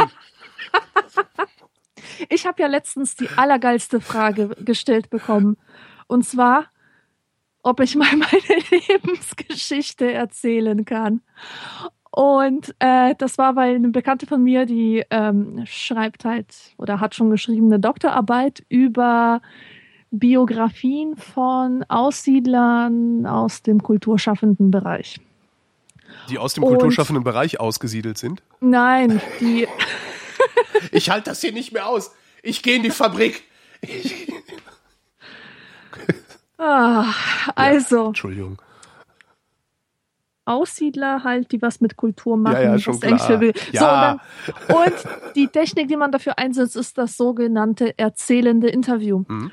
Und dabei kommt dem Interviewer die Funktion zu, so wenig zu intervenieren wie möglich. Das heißt, er darf das Gespräch nicht lenken, Mhm. er darf nicht nachhaken, ähm, er muss immer nur den Erzählenden zum Weitererzählen ermuntern. Also, indem er zum Beispiel sagt, und dann, Ach so. und dann, und was war dann? Aha, und wie ging's weiter? Und das soll halt dazu führen, dass ähm, das soll bewirken, dass der Befragte seine eigenen Relevanzen setzt. ja. So dass er, dass er einfach darüber erzählt. Also wenn du jetzt aufgefordert wirst, deine Lebensgeschichte zu erzählen, dann wirst du automatisch die Dinge aus deinem Leben äh, herausziehen, denen du eine besondere Bedeutung beimisst. Du wirst halt nicht erzählen, wie du irgendwie mal in eine Pfütze gefallen bist, wenn das etwas ist, was, was dich im Rückblick nicht so geprägt hat, wie beispielsweise deine erste Beziehung oder sowas. Hm. Und man will halt die Relevanzen herausfinden. Und deswegen fragt man das halt so. Ähm, aber interessant war, ich habe gemerkt, dass ich in Fiktionen antwortete. Also äh, sie hat mir halt den ähm, die Mitschrift von diesem Interview nachher geschickt. Mhm. Und, Und nichts von dem ist je passiert. Nein, so schlimm war es Okay. nicht. Aber ich habe das gelesen mit einer gewissen Befremdung, weil ich echt gesehen habe, dass ich da ähm, Geschichten zusammen konstruiere, die ich so im Kopf gar nicht habe, dass ich bestimmte Sachen extrem übertreibe und zwar, weil es irgendwie besser ins Gesamtbild passt. Also ich sehe mich dann selber von außen als eine Art Romanfigur, die jetzt ihre Autobiografie erzählt. Und ich schaue, was macht denn mehr Sinn? Macht es mehr Sinn, dass sie rebellisch ist oder dass sie weniger rebellisch ist, ja? Beispielsweise. Ähm, was auch dazu geführt haben mag, ist, dass ich mich selber verglichen habe mit ähnlichen Menschen, die etwas Ähnliches erlebt haben und wo ich schon gelesen habe. Und das habe ich dann irgendwie eingewoben in Hm. meine eigene Erzählung. Aber all diese Sachen waren mir nicht bewusst während des Erzählens, sondern erst im Rückblick. Ich dachte, hä? Wow. Moment mal, das, das steht so in meinem Buch, aber das ist so nie passiert. Oder, hm, so habe ich ja noch nie über mein Leben nachgedacht. Aber Ja. wahrscheinlich würde so jemand über mein Leben nachdenken, der eine Fiktion, äh, eine, eine fiktionale Figur wäre. Also ganz abgefahren. Also das hat mir erstmal also vor Augen geführt, äh, wie leicht man ähm, ähm, seine eigene Lebensgeschichte sich immer zurechtbiegt. Na, also die Flexibilität des eigenen Empfindens. Das ist ja das äh, grundsätzliche Problem bei Erinnerung. Erinnerung ist genau. halt nicht ist halt nicht vorhanden, sondern konstruiert sich im Moment des Erinnerns. Äh, Ich erinnere mich zum Beispiel auch an Dinge aus meinem Leben, die nie passiert sind. Ja, ganz genau. ich und wüsste ist jetzt halt, natürlich, wo ich davon erzähle, keins, aber es und das ist auch nicht oft, aber es passiert mir, dass ich irgendwas erzähle von von früher und während ich das erzähle, denke ich auf einmal, nee, nee, das, das passt hat, überhaupt gerade nicht. Ja. Das passt gerade überhaupt nicht zu allem anderen, was in dieser Genau. Zeit passiert ist. Ja. Das kann ich eigentlich gar nicht erlebt haben, aber ich habe das erlebt. Das ist ganz ganz bizarr. Also es ist ein irre, Ja. irrer Effekt. Und manchmal ist es halt auch so, dass man dann so sitzt und ah, mit Freunden so, na, wieso haben wir doch gar nicht? Haben wir nicht? Ich dachte, wir Ja. wären damals. Nee, nee, waren wir nicht. Ja, Das ist schon, also das ist echt faszinierend, ja. ja. Also ich erzähle auch manchmal, äh, dass ich was geträumt habe. Irgendwann mal, ich erinnere mich ganz genau an einen Traum und dann erst später fällt mir ein, ich habe diesen Traum nicht geträumt. Jemand hat mir erzählt, dass er das geträumt hat Ja. und ich habe mich wahrscheinlich so intensiv mit seinem Traum Wahnsinn. befasst, dass ich Mhm. irgendwann dachte, ich hätte ihn gehabt. Das war übrigens der Grund, warum ich nochmal Psychologie angefangen habe zu studieren, weil ich mich da dann, wenn ich dann jemals fertig geworden wäre damit, was ich nicht bin, äh, da hätte ich mich gerne weiter reingearbeitet. Erinnerung. Also das, das gibt so, ja. Es gibt so, da gibt so zwei Bereiche, die mich sehr, sehr interessiert hätten, wo ich auch gerne, glaube ich, dann beruflich mich hin orientiert hätte. Und einer davon war halt das alles, was mit, mit Erinnerung zu tun hat.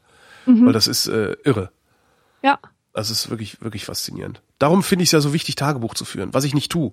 Also ich tue es ein bisschen, ich blogge seit zehn Jahren, immerhin. Immerhin schreibe ich seit zehn Jahren vereinzelt Gedanken ins Internet und vereinzelt Ausschnitte aus meinem Alltag.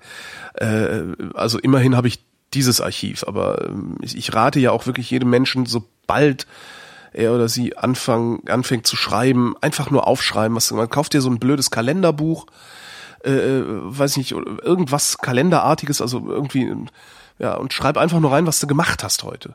ja, genau. Äh, heute war ich grillen mit Tobias, Heike, Stefan und Klaus oder irgendwie sowas. Ja, sowas habe ich im Jahr 1997 gemacht, fürs ganze Jahr. Das, Das ist das krasseste Dokument, das ich jemals Das, hatte.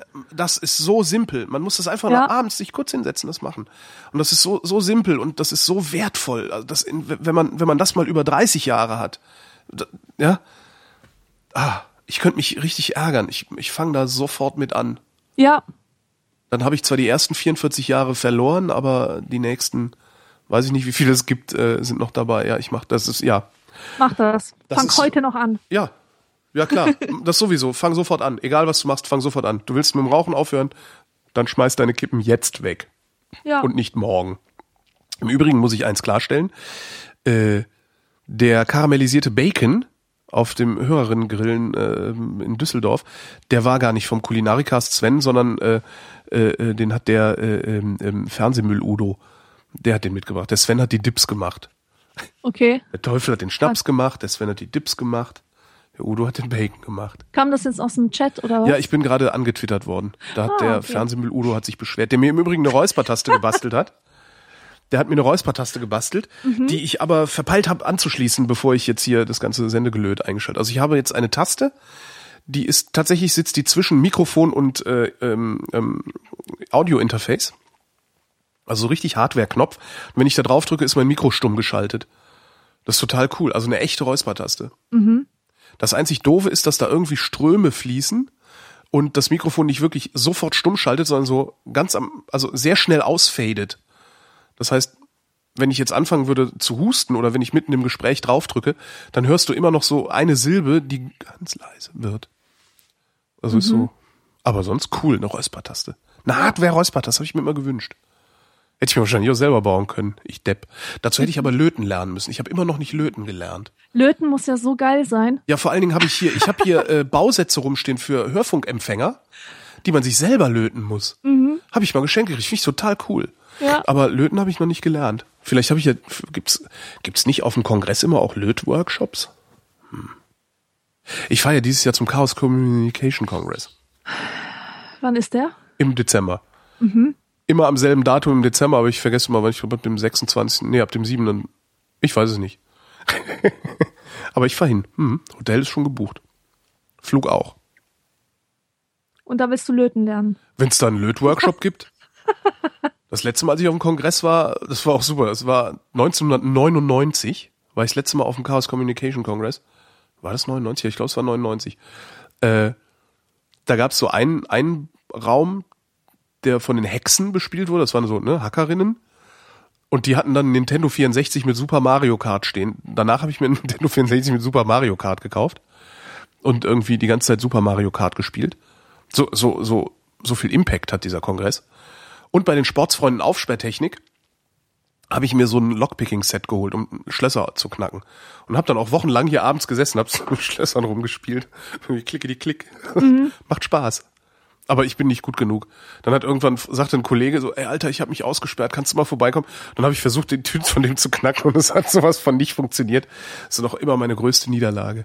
Meine größte Niederlage ist, dass ich Markus Dürr nicht aufgekriegt habe. Der Holger wüsste gerne. Nein! Doch, wüsste er gerne. Nein! Ja. Du hast die Frage noch nicht beantwortet. Welche?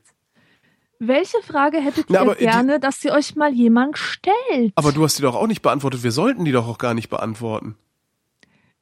Äh, wir sollten nicht die Frage beantworten, die. Also, Für- angenommen, du willst gerne, dass man dir die Frage stellt, trägst du gerne Frauenkleider? Mhm. Ja? Dann sagst du, meine Antwort auf diese Frage ist, meine liebste Frage wäre, trägst du gerne Frauenkleider? Aber du beantwortest die Frage nicht, sondern wartest, bis jemand an die Vrindheit diese Frage einschickt und du sie beantworten kannst. Ja, äh. Ach so, warte mal. Welche Frage hättet ihr gerne? Ja. Gibt es etwas, worüber du total gerne sprechen würdest, aber äh, es hat sich einfach noch nie die Gelegenheit ergeben? Hast Nee. du so einen Seelenwunsch? Nee. Nee, plapperst du von selber alles Ja, aus. Ne? das kommt. Also das, über das ich rede, ist das, worüber ich reden will. Und das, Ja. über das ich nicht rede, ist das, worüber ich nicht reden will oder wovon man nicht sprechen kann. ja. Ja. Okay, jetzt zurück zum Das- Holger. Also bei mir ist, aber- ist auch so, ja. Also das ist, ich wüsste nicht. Also klar, es gibt immer mal so Erkenntnisprozesse, die frisch sind. Da hatte ich dieser Tage auch einen. Aber den werde ich bestimmt irgendwann auch nochmal erzählen, wenn es, wenn es äh, zum Kontext passt. Ja, Also es ist ganz interessant. Also man, man denkt ja oft, oder ich zumindest habe, wenn ich so auf mein Leben zurückblicke, ne, ähm, man wird ja häufiger gefragt, und würdest du irgendwas anders machen? Und man sagt meistens nö. Weil ist doch super gelaufen bis hierhin. Mhm. Ja. Und ähm, wenn es anders wäre, wäre es nicht so gelaufen und so wie es ist, finde ich es cool.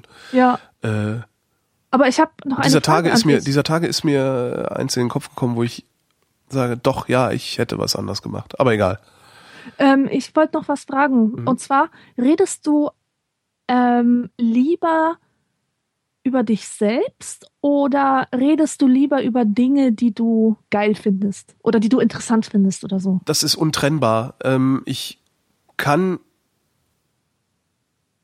daher kommt auch, also mir wird oft vorgeworfen, dass ich Leuten ständig ins Wort falle und ständig Ja. irgendwie von mir erzähle, obwohl die anderen doch erzählen sollen und sowas. Meine Welt wird nur real, wenn ich sie beschreibe und begreife. Ähm, das heißt, die Dinge um mich herum sind untrennbar von, ja, sind, sind eigentlich untrennbar von einer Beschreibung durch mich. Ähm, wie erkläre ich das? Also wenn, wenn du irgendwas erzählst, äh, verstehe ich, was du erzählst, meistens nur, indem ich es mit irgendetwas aus meiner Realität Ja, abgleiche, verstehe. Mhm. unmittelbar. äh, Und das auch abfrage, also weil ich jetzt, natürlich habe ich jetzt kein schönes Beispiel, aber das ist dann so, verstehe ich dich richtig oder dass ich sage dann so, oft so Sachen wie, ah ja, das ist wie bei mir damals, als ich das und das und das gem- gemacht oder gesagt oder habe. Ähm, und das brauche ich tatsächlich, um zu begreifen, was du mir gerade erzählt hast. Verstehe. Das heißt, ich kann gar nicht über mich oder die Dinge reden, sondern ich kann immer nur über mich und die Dinge reden, weil Mhm. ich die Dinge nicht von mir trennen kann. ja. Gut, Frage beantwortet. Weiter zum Ja. Holger. Der Holger, wo ist er denn? Der Holger.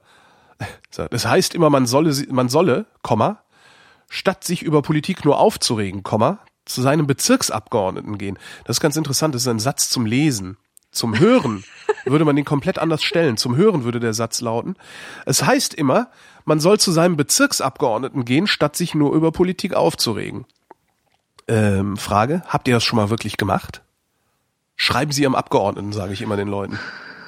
Ich habe sowas noch nie gemacht, obwohl es mir immer von Bibi Blocksberg vorgelebt wurde. ich weiß nicht, ob du das. Hast du jemals Bibi Blocksberg gehört oder eine Folge oder, oder so? Nee.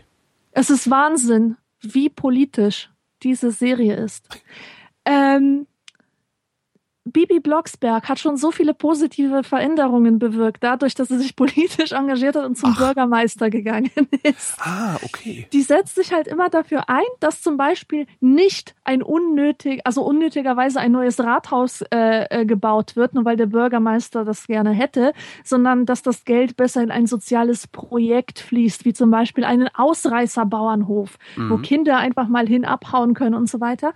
Und ähm, die Politiker werden in Bibi Blocksberg immer negativ dargestellt. Überhaupt, der Polizist ist immer der Dumme. Der Bürgermeister ist das Letzte. Menschlich das totale Arschloch und sein Sekretär ist einfach ja auch- nur blöd. Ist ja oft so. Ja.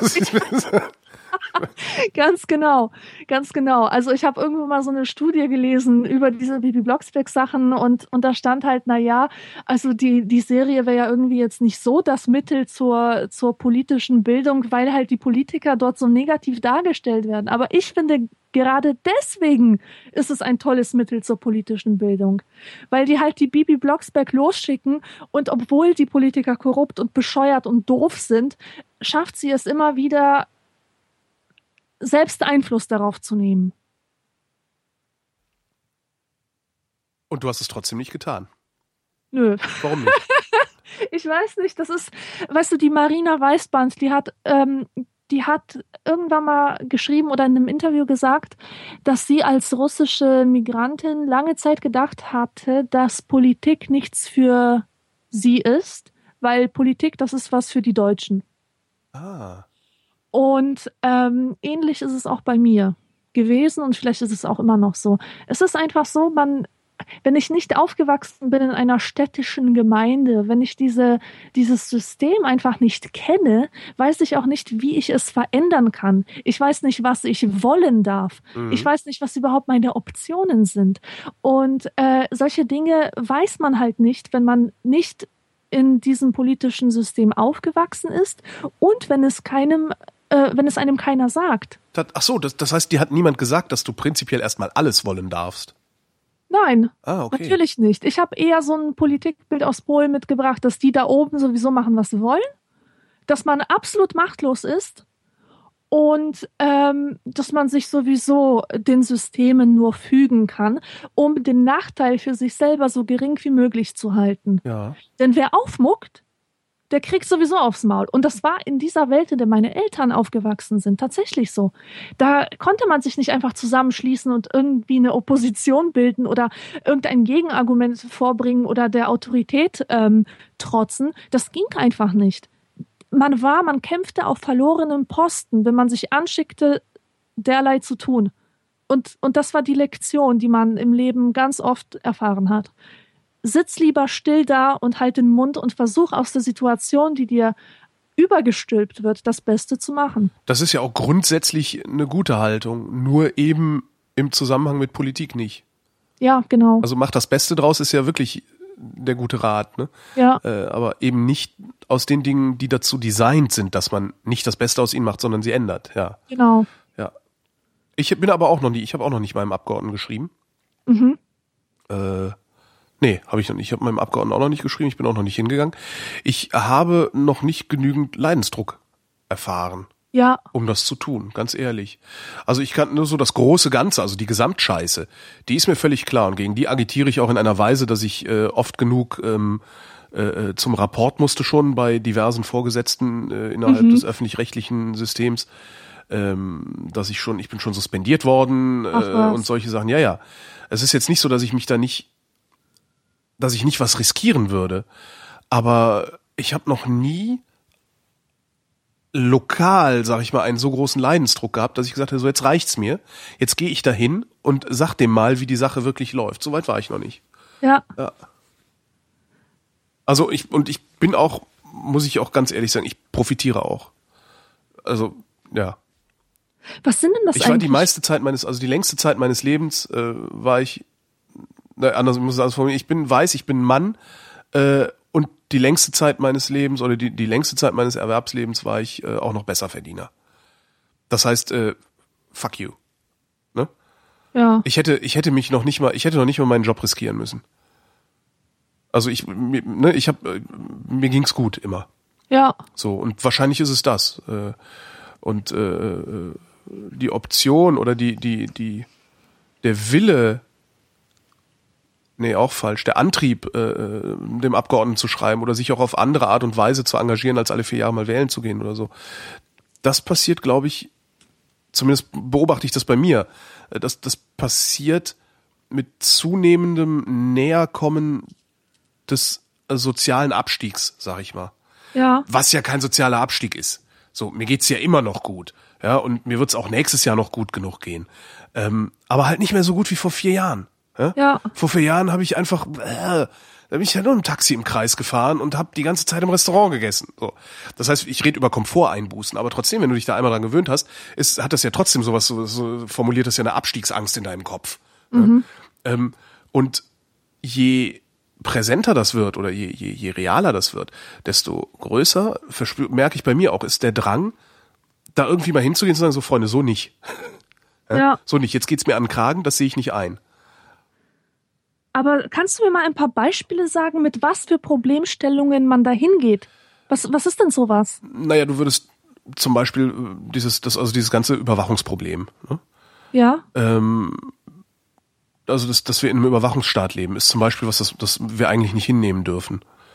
Äh, dem kannst du, dass, dass du, dass du nicht bereit bist, das hinzunehmen, dem kannst du Ausdruck verleihen, indem du es in irgendeiner Form öffentlich machst. Jetzt habe ich den, bin ich auch noch in der komfortablen Situation, dass ich eine Radiosendung habe, in der ich das sagen kann. Ja? Ähm, aber das, die, die, diese, in dieser Situation sind die wenigsten. Klar, du kannst es ins Internet schreiben. Aber ja, was weißt du, wer das liest und welche Auswirkungen das hat?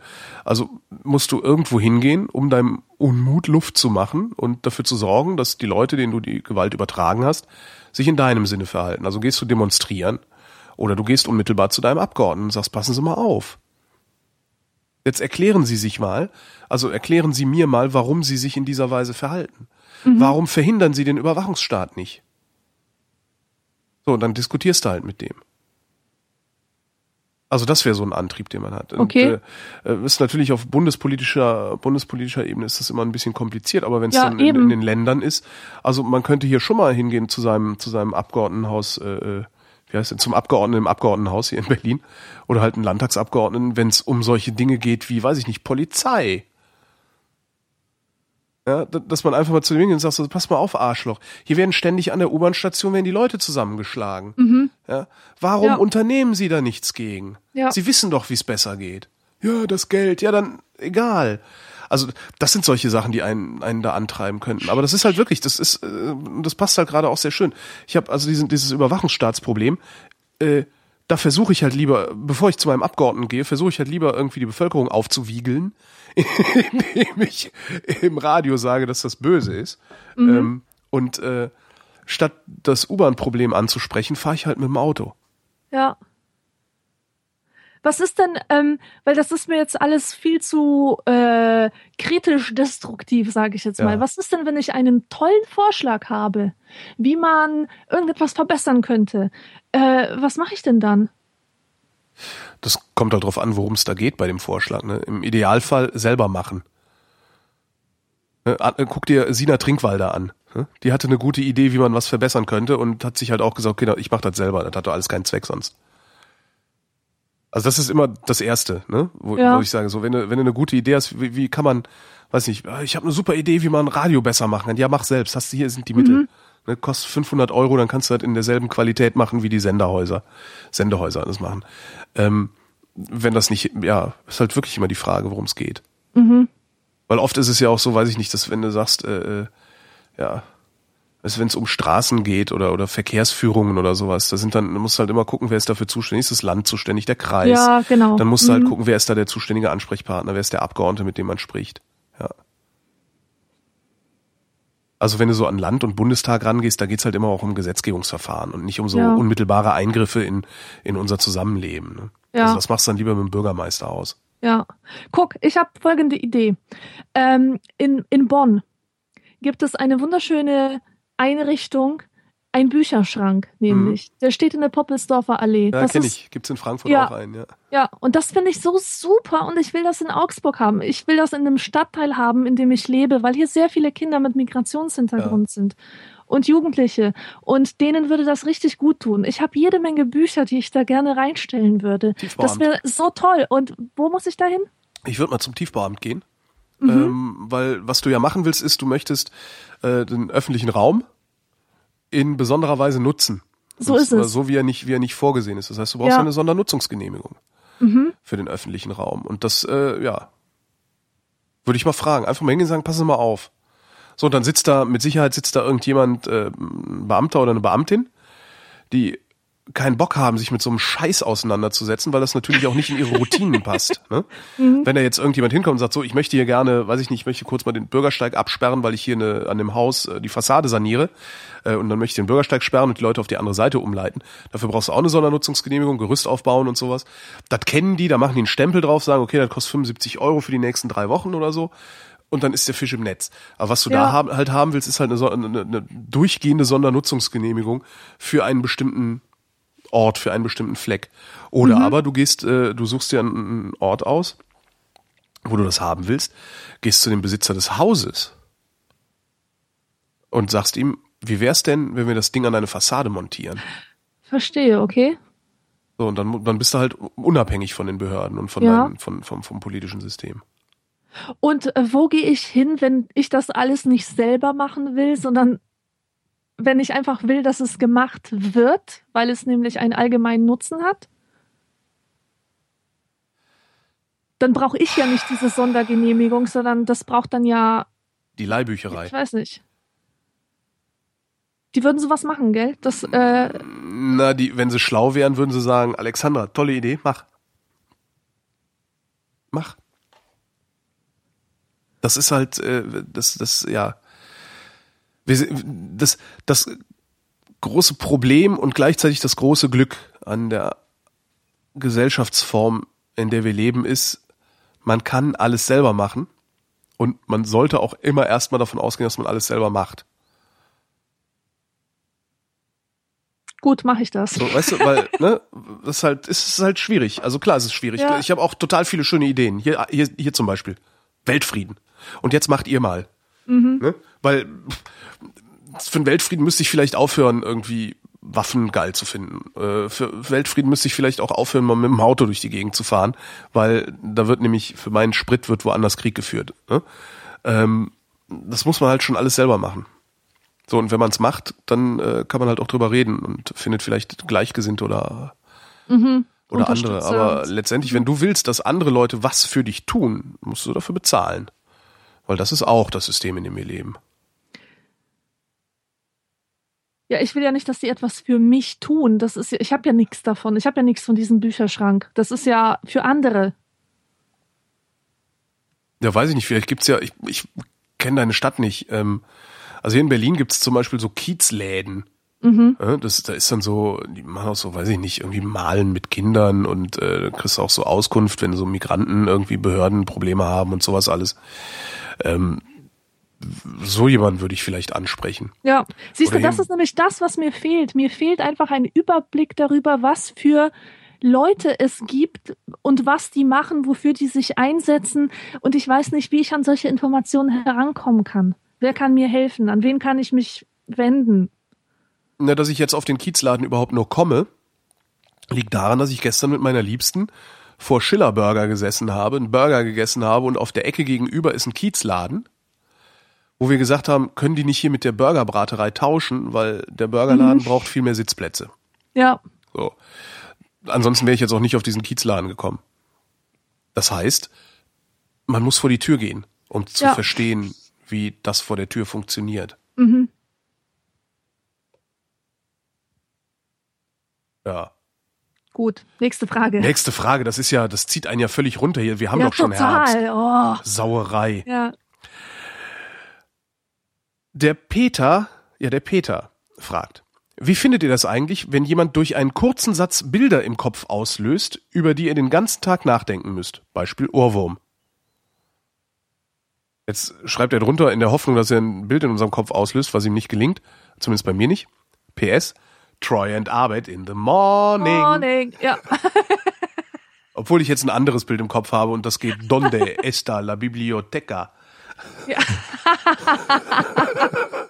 also generell freue ich mich sehr Ich finde über das auch sehr sowas. lustig, ja. Weil es ist doch toll, wenn man etwas im Kopf hat, das so geil ist, dass man das, dass es da nicht mehr rausgeht. Das Problem ist, es Ich ist halt das. nicht immer so toll, dass es, es ist halt nicht immer so Ja, geil, dass es nicht also rausgeht. Ne? Zum ich- Beispiel The kenn das- Final Countdown, da Ja. ist es, ähm, ist halt nicht so geil, sondern es ist halt Das einfach ist nur, halt, weißt du, bei Musik ist das oft so, dass man Ja. ausgerechnet von den nervigsten Tunes einen äh, Ohrwurm hat. Aber auf sprachlicher Ebene, finde ich, ist das, das viel ist toll. seltener. Ja, das stimmt. Das stimmt wirklich. Also ich hatte das, habe ich da auch damals erzählt, also es gibt ja, ne, also Community äh, heißt die witzigste Ja, Serie, die kenn ich kenne. ich. Ich glaube, es ist Staffel 1, Folge 2 ist es sogar schon, Spanish Class. Äh, und also am Ende ist dann immer Abspann und dann kommt nochmal so ein Schlussgag. Ja. Und der Schlussgag ist halt äh, ein vollkommen absurder Rap. Donde está la biblioteca, me Genau. llamo Tibon, la Arana discoteca. Ähm, und äh, es gibt dann eine, eine Stelle, da, da rappt er halt Buenos dias, me gustan papas frias, bigote de la cabra es Cameron Diaz. Ähm, Das ist Und- dein Motto auf Twitter, ne? In deinem Profil. nee, ich glaube, das, ich glaube, Bigote de la Cabra es Cameron Diaz ist bei, bei, bei Skype, habe ich das irgendwo reingeschrieben. Ach Äh, ja, mein. Twitter-Profil ist, ich werde als etwas, von etwas als Behausung genutzt. Ja. Ähm, und als ich dann in Spanien war vor zwei Jahren, äh, im Hotel und überall sagen halt immer Buenos Dias. Und mein Gehirn hat jedes Mal, jedes Mal hat mein Gehirn gesagt, me gustan papas frias. Und ich habe dann irgendwann angefangen, heimlich darauf zu warten, dass ich irgendwo reinkomme und sage Buenos Dias.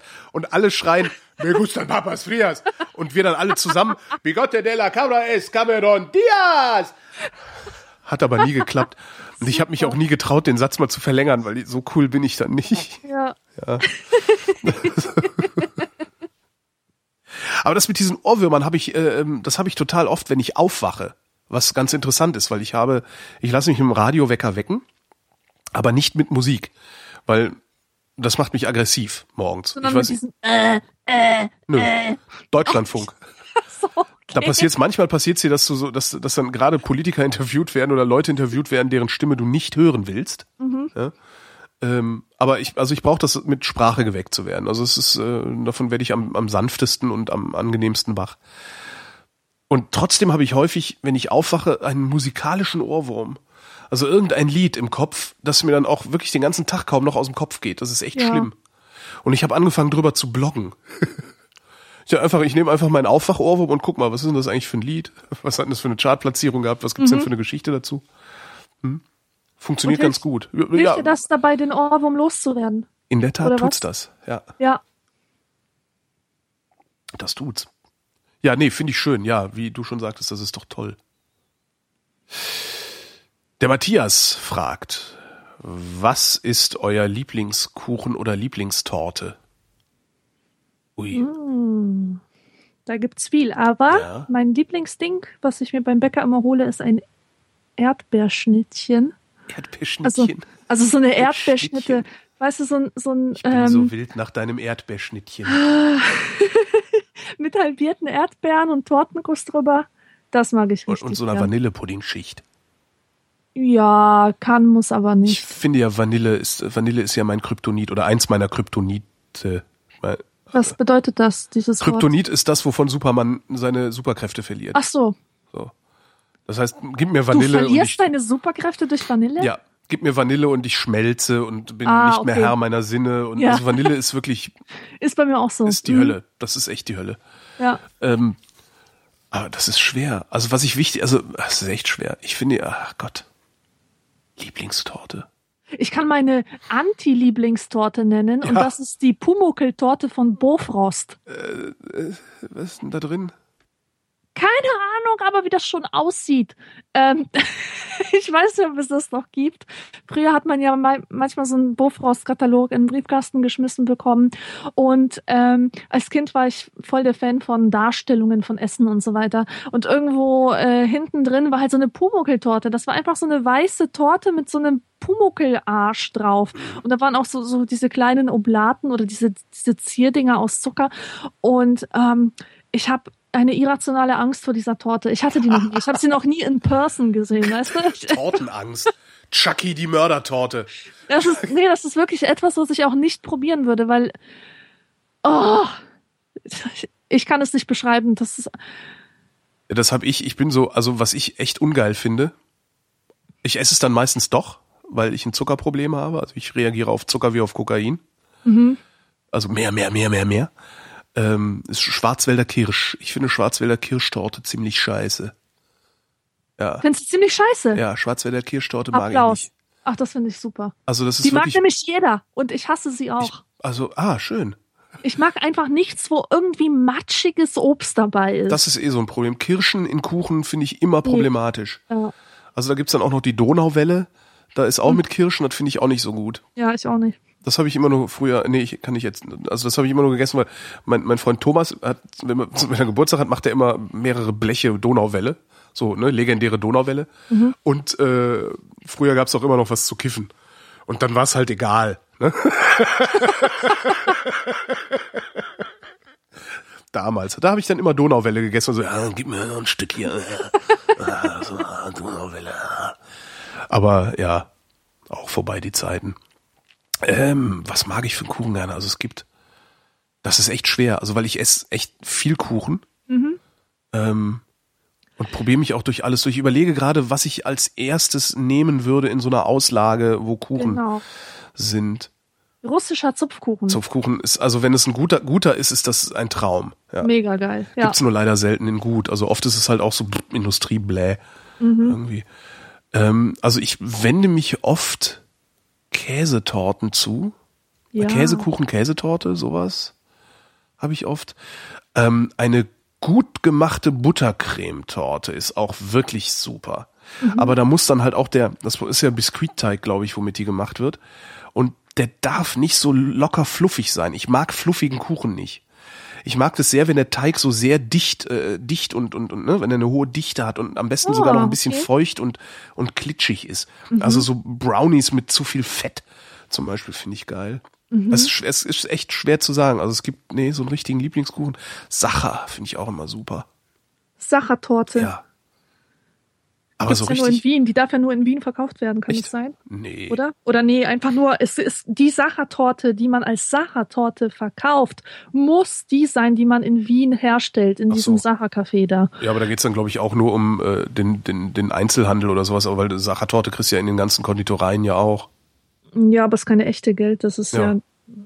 die, Es die gibt- darf sich eigentlich nicht Sachertorte nennen. Es gibt in einer meiner Lieblingsbäckereien äh, im Prenzlauer Berg am Helmholtzplatz ist die. Äh, die machen eine Torte, die heißt Ozeantorte. Das ist auch, es ist auch ein, ein, ein eher dichter, schwerer Biskuitteig. Ähm, ich glaube, da ist auch ziemlich viel Zitrone mit drin. Dann ist das eine Schicht was ist denn das? Ist auch so eine Käse-Quark-artige Schicht. Und darüber dann noch eine Baiser-Schicht, auch sehr geil.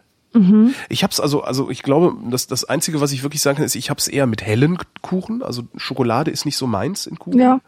Also eher habe ich es mit hellen und Obst mag ich sehr gerne in Kuchen. Außer Ananas. Ananas finde ich in Kuchen immer ein bisschen. Und hm, Und Kirschen findest du auch nicht gut. ja, Kirschen, genau. Kirschen, Ananas finde ich so gut. Und auch dieses, also Tortenguss ist ja, das ist ja Gallert, ne? Das ist hier Ja, so, ja. genau. Das finde ich irgendwie ungeil. Also ich finde es schöner, wenn das, ja, ich finde es halt schöner, wenn die, wenn die Erdbeeren so da drauf stehen. Also so eine, Mhm. so ein, am besten so eine Mischung aus Biskuit und Mürbeteig. Dann so ein bisschen Sch- ein Pudding, also ein Vanillepudding-Schicht. Äh, gerne auch, kann auch gerne noch so eine Schokoschicht dazwischen sein. Und wenn dann die Erdbeeren einfach nur in dem Vanillepudding stehen, das ist halt richtig geil. Mhm. Und wenn Erdbeerkuchen da ist, nehme ich meistens Erdbeerkuchen, ehrlich gesagt. Ja. Und danach Erdbeer- nehme ich die anderen. Also meistens nehme ich so einen Erdbeerkuchen erstmal, also eine Erdbeerschnitte äh, und dann die anderen. Also ich esse auch nie nur ein Stück Kuchen, wenn ich irgendwo Kuchen essen gehe. Was hältst du denn von Teilchen? Ja, ja, nee. Das ist, ah, Das ist immer so klebrig, ne? Da will man ja, gar nicht anfangen. das ist auch oft dasselbe, ne? Das ist halt immer irgendwie Hefeteig mit ein bisschen Nüsschen und ein bisschen Rosine. Schwierig. Es gab in, in Frankfurt äh, äh, bei der Bäckerei auch eine Kette. Ähm, Mann, wie hießen die denn? Ich weiß es nicht mehr. Da gab es ein Gebäck, also ein Teilchen, das hieß Kameruner. Und das war so ein, so ein, äh, wie so ein Krapfen, also so ausgebackener Krapfen, also nicht diese, also ein dunkler Krapfen, wie man sie auch auf Weihnachtsmärkten gerne mal sieht, mit einer, Achtung, Vanillefüllung. oh, genau. Das war, das war wirklich richtig giftig. Da hast du auch einen von gegessen und warst für den Rest des Tages satt. ja. Und äh, äh, ja. Und davon habe ich dann auch teilweise mir zwei geholt. Und, das, ja. dann, dann hast du ihn gegessen und bist total bläh, fett, fett auf dem Sofa. So, oh. und dann hast du noch einen. Das ist so cool. Ja. Ah, super. Und sonst, sonst Kekse aber wiederum finde ich super. Also Kekse finde ich ganz toll. Ah, Kekse. Butterspekulatius. Oh ja, äh, Gewürzspekulatius sind halt auch für den Arsch. Gewürzspekulatius esse ich nur, wenn es nichts anderes gibt. Das ist sowas von weihnachtlich. Das kann man echt nicht bringen. Das ist so, als wenn du irgendwie einen Fernseher anmachst im Mai und da läuft eine Weihnachtskomödie. Also, Was? weißt du, das ist so etwas, was, was für mich wirklich nur an diesem einen Ach Tag so. passt. Oder plus minus zwei Wochen oder so. Und danach finde ich es deplatziert und meine Zunge will das auch nicht mehr so verarbeiten. Nee, meine Zunge will das sowieso nicht so gerne verarbeiten. es gibt, ähm, also Lebkuchen finde ich toll. Mhm. Und es gibt, äh, oh Mann, ey, da muss mir mal, kann der nicht mal, haben wir vielleicht hier Hörerschaft in Frankfurt am Main, ähm, die mal nach Griesheim fahren können oder in Griesheim leben, um mir da mal Lebkuchen zu kaufen, weil es gibt eine äh, winzig kleine Konditorei in äh, Griesheim, also in Frankfurt. Die machen die besten Lebkuchen, die ich je in meinem Leben gegessen habe. Also ich kann überhaupt nicht beschreiben. Also sie haben alleine die Schokoschicht, die die da drauf machen, die ist so vier Millimeter dick. Das heißt, du beißt in diesen Lebkuchen es macht Knack. Nur von der Schokolade. Äh, ein Traum. Da muss ich echt mal. Da muss doch jemand mal was machen können. Da muss doch jemand mal ein Fresspaket schicken können, so zu Weihnachten. Das kann doch nicht so schwer sein. Oder ich fahre selber nach Frankfurt. Aber wie soll ich denn das machen? Du kriegst schon was. Mann, war das lecker. Ja, äh, du siehst, ich habe keinen Lieblingskuchen und keine Lieblingstorte, sondern äh, ja, wie gesagt, ich esse auch mehr. Also ich finde das auch, ich finde es auch Verschwendung, irgendwo hinzugehen, so einen Laden, wo es Kuchen gibt, wo sich jemand auch die Mühe macht, Kuchen zu backen und dann nur ein Stück zu essen. Äh, Ja. Wie, ich verstehe überhaupt nicht, wie das geht. Also, verstehe ich nicht. Tatsächlich nicht. Weil da stehen zehn, zehn Kuchen. Und eigentlich will man noch alle zehn essen. Oder vielleicht Ja. den mit den Kirschen nicht, aber die anderen neun. Und dann nimmt man doch Also- wenigstens drei, damit man nicht komplett frustriert nach Hause geht. Ja, wirklich. Ich habe letztens über diese Frage nachgedacht, weil ich mir ausnahmsweise beim Bäcker zwei Stück Kuchen, verschiedene, gekauft habe. So für zu Hause essen. Jo. Und dann dachte ich, ähm, oh Gott, oh Gott, zwei Stück Kuchen. Und dann ist mir aufgegangen, dass es bei meiner Mutter, wenn es da mal Gäste gab, also bei unserer Familie, es gab immer mindestens drei verschiedene Kuchen. Ah, ja. Bleche voll, so. Und die standen dann auf vollgepackten Tellern. Und das wäre äh, unmöglich gewesen, dass jemand weniger als fünf Stück in sich reingestopft hätte. Das Ja. war gar nicht üblich. Ein Ja. Stück äh, Frechheit. Also niemand hatte nur ein Stück gegessen. Und ähm, dann habe ich mir gedacht, dass ich nie wieder schlechtes Gewissen haben werde, Nein. wenn ich mir beim Bäcker mehr als ein Stück Nein, nein, nein, nein, nein. Wenn ich auch irgendwo eingeladen bin nachmittags, ich bringe auch immer Kuchen mit und ich bringe auch immer viel Kuchen mit. Mhm. Weil ich denke so, ja, okay, wir sind vier Leute, äh, na, holst mal acht Stück oder zehn. Hol mal zehn, Ja. das kann nicht schaden. Ja, Und dann kommst du da hin, stellst den Kuchen und dann sagst, hey, ich habe Kuchen mitgebracht. Also, och, wer soll denn das alles essen? Dann sag ich, ja, wir, wer soll das denn sonst essen? Siehst du ja noch jemanden? Das ist aber so viel. Das ist doch nicht viel, das ist ein bisschen Quark, das ist doch Plüsch. Da, da wird der Magen doch noch nicht mal voll von. Ich muss aber auf meine Figur achten. Sag ich, ja, ich muss auch auf meine Figur achten, aber doch nicht jetzt. Iss den scheiß Kuchen jetzt. Und wenn du auf deine Figur achten willst, dann schmeiß die Chips weg, die du heute Abend fressen willst. Das hier ist frischer Kuchen. Du Vollpfosten. Das, da, ich, da könnte ich jedes Mal platzen drüber. Ich werde da so dick von. Ja, natürlich wirst du da dick von. Dann, wenn du nicht, dann isst halt den anderen Kack nicht. Dann frisst du halt morgens mal kein Nutella. Davon wirst du dick, aber doch nicht von frischem Kuchen. Oh, Entschuldigung. Ich, da könnte ich platzen drüber. Ehrlich. Oh, nee. Äh. Mann, ey. Statt zu leben, weißt du, hast ein, ein, Ja. Was ist so geil? Das ist genauso geil wie diese, wie diese 14-jährigen äh, Figur äh, besorgten Mädchen, die bei McDonalds ähm, Cola Light. ja, was Pommes, Burger, noch ein Maxi-Menü dazu, Chicken Nuggets Jo. und Cola Light. Haben wir aber alle gemacht. Haben wir alle so gemacht. Weil das macht ja dick. Super. Ja, das haben wir alle getan. Nee, also Kuchen, also muss. Meine Mutter macht auch einen super Mandarinenkuchen. Auch Boah, total, meine auch, total meine billo eigentlich. Also ist echt so, die, die macht sich noch nicht mal die Mühe irgendwie, also die nimmt einfach Dosenmandarinen, ne? Genau. Gezuckerte Dosenmandarinen, weil viel Zucker, viel gut. Und dann macht die halt auch so ein, so ein was ist das, ein Biskuitteig? Mhm. Schmeißt den auf ein Blech, schmeißt da die Mandarinen drüber, weißt du so, hey, Füllhorn voll Mandarinen, die sinken dann so ein bisschen ein beim Backen. Dann äh, noch irgendwie, genau, dann, dann backen, dabei sinken die ein und dann nach dem Backen, solange es noch heiß ist, nochmal so ordentlich so, so, so, so eine Handvoll Zucker drüber, der dann auch nochmal so ein bisschen anschmilzt und so. Oh, geil. Ja, meine macht da noch so ein Schäumchen drüber. Also auf dem Biskuitteig kommt so ein, so ein leckerer Schaum, so ein Uh. leichter, also leicht schmeckender, aber bestimmt kalorienreicher Schaum und da kommen dann die Mandarinstücke rein. Auch sehr lecker. Auch nicht schlecht. Kennst du äh, Mutzen? Das ist, Nee. das gibt's in Köln. Das ist so ein, äh, wie nennt man das denn? Das ist, glaube ich, sogar so ein, so ein ausgebackener Hefeteig oder sowas. Das musst du mal gucken. Das ist so, so, so ein Zwischenstück zwischen Teilchen und Keks. Also so genau dazwischen und, und auch sehr fettig. Sehr lecker auch. Also Mutzen können die auch den ganzen Tag fressen. Mm. Also, wir müssen mal hier vom Essen weg. Ich habe Hunger, krieg Ja, ich jetzt langsam, ja, krieg ich Hunger. Der Karl fragt, könnt ihr den Umriss der Antarktis aufzeichnen? Irgend so zerfleddert, ne? Wie so ein Das ist so zerfleddertes Schnitzel. nee, keine Ahnung, kann ich nicht. Könnte ich äh, nicht. zerfleddert ist ne, eher wie so ein Kotelett, wo der Knochen raussteht, links oben. Ach so. Also ja, so ein bisschen könnte ich das, was glaube ich im Wesentlichen damit zu tun hat, dass ich kürzlich am Alfred Wegener Institut in Bremerhaven war und da mit einem Meereisforscher gesprochen habe und es auch um die Antarktis ging und da hing äh, bei dem an der Wand hingen also Karten. Mhm. Und da hast du das halt gesehen mit dem Ja, und ich Knochen. habe es ist halt so ein genau, das ist halt so ein so ein so ein Flatschen, so ein, also so hingeflatscht. Also sagen wir mal ein Oval, das auf seiner rechten Seite dicker ist als auf seiner linken. Also äh, sagen wir mal wie so eine eine liegende Birne wäre auch falsch. Sagen wir ja eine liegende Birne, wo aber die Seite, die dünn ist, viel dicker ist als äh, bei einer Birne und da steckt noch mal so ein Ding raus, so ein Stiel. Ja, aber weil, wenn ich das aufmalen würde, würde es wahrscheinlich auch irgendwie aussehen wie, weiß ich nicht, Helmut Kohl. Ja. Ähm, ich musste mal, ähm, oder habe ich mal, ich habe so einen Aufnahmetest gemacht vom Studium äh, in Tübingen. Da musste man einen Test machen, ob man überhaupt fürs Studieren geeignet ist.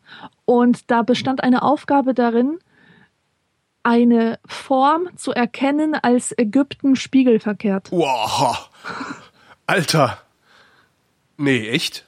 Ja. Was war, war das irgendwie für, für so ein Intelligenz? Also alle haben. Nein, das war für IQ über 130? Soziologie. Das war für ein, ähm, das war ein Test, der ermitteln sollte, ob man fürs Studieren der Soziologie ge geeignet ist. Denn Und- nur wer Ägypten spiegelverkehrt erkennen kann, ist für die Soziologie geschaffen. Nein, also klar, äh, man hat einfach verschiedene Arten zu denken mit diesem Test erfasst. Aber ich muss sagen, dass das für mich die einfachste Aufgabe war. Das ist ja wirklich nicht schwer. Also, weil, weil Ägypten, das ist, das hat so eine auffällige Form in diesem scheiß rechten Winkel da. Ja, das haben die ja alle da in Afrika. Und das Nildelta könnte man auch noch irgendwie hinkriegen, aber wenn es verkehrt rum ist, Ich hab's erkannt. cool. Ich habe neulich gelernt, dass äh, eine Aufnahmeprüfung oder zu, zu Aufnahmetests bei der Polizei gehört, äh, ich weiß jetzt gar nicht mehr, wie viele es waren, Inseln im Mittelmeer benennen zu können. Ach, Nennen Sie zwei oder drei Inseln aus dem Mittelmeer. Wo ich auch gedacht habe, ui. Und äh, es gibt Leute, die können das nicht. Und es gibt äh, auch Leute, also es gibt Leute, die tun sich da extrem schwer. Die werden aber dann trotzdem noch genommen. Das muss ganz, ganz schlimm sein. Also was mir da erzählt wurde, was da, was da für Sachen gefragt werden und was da Leute teilweise nicht wissen, die dann trotzdem hinterher äh, in die Ausbildung kommen, habe ich gedacht, oh, dann könnte ich ja auf meine alten Tage noch schnell Polizist werden. Ja, aber, Aber ich kann wahrscheinlich nicht schnell genug laufen. weißt du, geografisches Wissen ist so asozial. Das ist, naja, das aber ist komm, so ey, etwas. sag mir mal zwei Inseln im Mittelmeer. Keine Also, Ahnung. Was? Ja, Woher soll ich das wissen? Guck Das, mal. das sind so, das ist doch, ich, das ist aber doch, das ist doch, das ist doch noch. Zwei das Inseln im Mittelmeer. Okay, Ja. dann muss das irgendwie eine griechische Insel dabei sein, oder? muss nicht, gibt ja genug andere. Italienische, Sizilien. Eins. Äh. Keine Ahnung. Mallorca? Ibiza, Menorca, Ja, Sizilien, okay, okay, gut. Kreta, äh, Zypern, Malta, äh, Korfu. äh, Korfu, äh, äh, die Großen habe ich vergessen, äh, äh, Korsika, äh, da gibt's doch so viel, davon hat man doch schon immer mal gehört. Ich, ich kann mir überhaupt nicht vorstellen, dass man nicht weiß, wo die Orte sind, über die man spricht, beziehungsweise von denen man erzählt bekommt. Aber vielleicht ist es auch normal, dass man das nicht weiß und Es ist Ich normal, weiß es halt gar nicht nicht. weiß. Und ich finde solche Fragen prinzipiell sehr ungerecht, weil die Leute, die das Geld haben, viel rumzukommen, die haben ein viel besseres Verständnis von der Geografie der Welt als Leute, die diese, ähm, äh, die dieses Glück nicht hatten. Ich kenne mich aus mit jeder Region, wo ich schon mal in Urlaub war. Ich weiß ganz genau, wo das ist und und wie welche Form das hat und so weiter. Andere äh, Regionen hingegen sind völlig abstrakt für mich. Also ich weiß, dass es sie gibt, aber sie schweben total formlos in meinem Kopf herum. Ja? Ich kann mir das, ich kann mir das ehrlich gesagt nicht vorstellen. Ich habe vor paar Jahren schon mal mit einem Freund drüber geredet, bei dem, der sagte auch, nö, keine Ahnung, wo das ist. Sag ich, aber Alter, du bist doch in Deutschland aufgewachsen, du wirst doch wissen, wie sich Bonn zu Freiburg verhält. Ich, Ja, wenn du das schon nee, mal mich, warst. Hat mich nie interessiert. Ja. Und das habe ich auch nicht verstanden. Ich habe gesagt, das kann aber doch eigentlich, das kann aber doch gar nicht sein. Also es ist doch so, so ein elementares Elementarwissen. Ich weiß nicht, wie Ich- kriegt man das mit? Ich weiß, wo Indem ich- einige deutsche Städte sind, weil wir hatten nämlich früher so ein Gesellschaftsspiel, das hieß Reise durch Deutschland. Und da hattest du halt die Deutschlandkarte und die wichtigsten Ja. Städte, ja. Und die habe ich bis heute, habe ich die im Kopf. Ähm, dann weiß ich, wo die Städte sind, wo ich schon mal durchgefahren bin. Ja. Aber sonst? Keine Ahnung, selbst, ich dir so- nicht sagen, in welchen Bundesländern irgendwas liegt. Wenn man so Tagesschau guckt, da wird doch auch immer auf der Karte eingeblendet, wo die Orte sind, über die da berichtet wird. Ich vermute mal, dass die anderen Nachrichtensendungen das auch so machen. Und ich, ich kann, es ist, ich bin wirklich verblüfft. Also das, das, ja, aber anscheinend ist das wirklich nicht normal. Ja. Ich bin jetzt weit davon entfernt, irgendwie alle Länder der Erde aufzählen zu können oder irgendwie sowas. Aber ich dachte, dass man wenigstens so die, die groben, du, so ja Feuerland. Natürlich weiß man, wo Feuerland ist. Und wo Freiburg oder zumindest wie Freiburg sich zu Bonn oder wie Mhm. Aachen sich zu Leipzig verhält. Aber das, vielleicht ist das doch nicht so. Nee, ich denke, das liegt wirklich an viel am Herumkommen und Aber sich ich damit bin nicht so viel herumgekommen. Ich sitze auf meinem Arsch. Ich komme nicht raus. Ich komme nicht rum. Aber du fährst doch häufig Zug, oder nicht? Ja, das war mal. Da bin ich halt zwischen Frankfurt und Berlin hin und her gefahren. Und äh, aber das ist jetzt nicht so, dass ich irgendwie schon mal in Südamerika war. Ich war noch nie auf dem amerikanischen Kontinent, also weder Nord Ja. noch Süden. Ich war noch nie in Australien. Ich war nur sehr begrenzt in Asien. Äh, Okay. Afrika war ich noch nie. Wenn, dann fahre ich halt nach Norditalien oder nach Spanien. So, oder mal nach London. Aber das war's dann auch. Also das, daran kann es halt nicht liegen. Das muss halt, also es muss irgendwas anderes sein. Ich bin jetzt auch nicht irgendwie so der, der, äh, so, so ein Schüler gewesen, der immer damit glänzen wollte, dass er alle Länder kennt oder so ein Scheiß. Ja. Weißt du? Ja. Also das auch nicht, sondern das ist mir halt irgendwie zugefallen. Und weil ich eben das nicht drauf angelegt habe und es mir zugefallen ist, denke ich immer, das müsste, es ist bestimmt bei allen anderen, ist das bestimmt genauso. Mhm. Aber ich werde Ja, hier siehst du, das, das habe ich zum Beispiel bei sprachlichen Sachen. Äh, da schreiben Leute irgendwas zusammen oder auseinander äh, oder, oder ein Wort auf eine bestimmte Weise, wo ich mir sage, wie kann man nicht wissen, wie das geschrieben wird? Wie kann man nie das Wort gesehen haben, äh, dass man halt weiß, es kann nicht richtig sein? Ja? Ich habe diese, mir ist es meistens unbegreiflich, dass Menschen ähm, bestimmte Wörter nicht kennen oder zum ersten Mal hören. Und warum? Weil ich mich die ganze Zeit mit Wörtern umgebe und weil mir das irgendwie,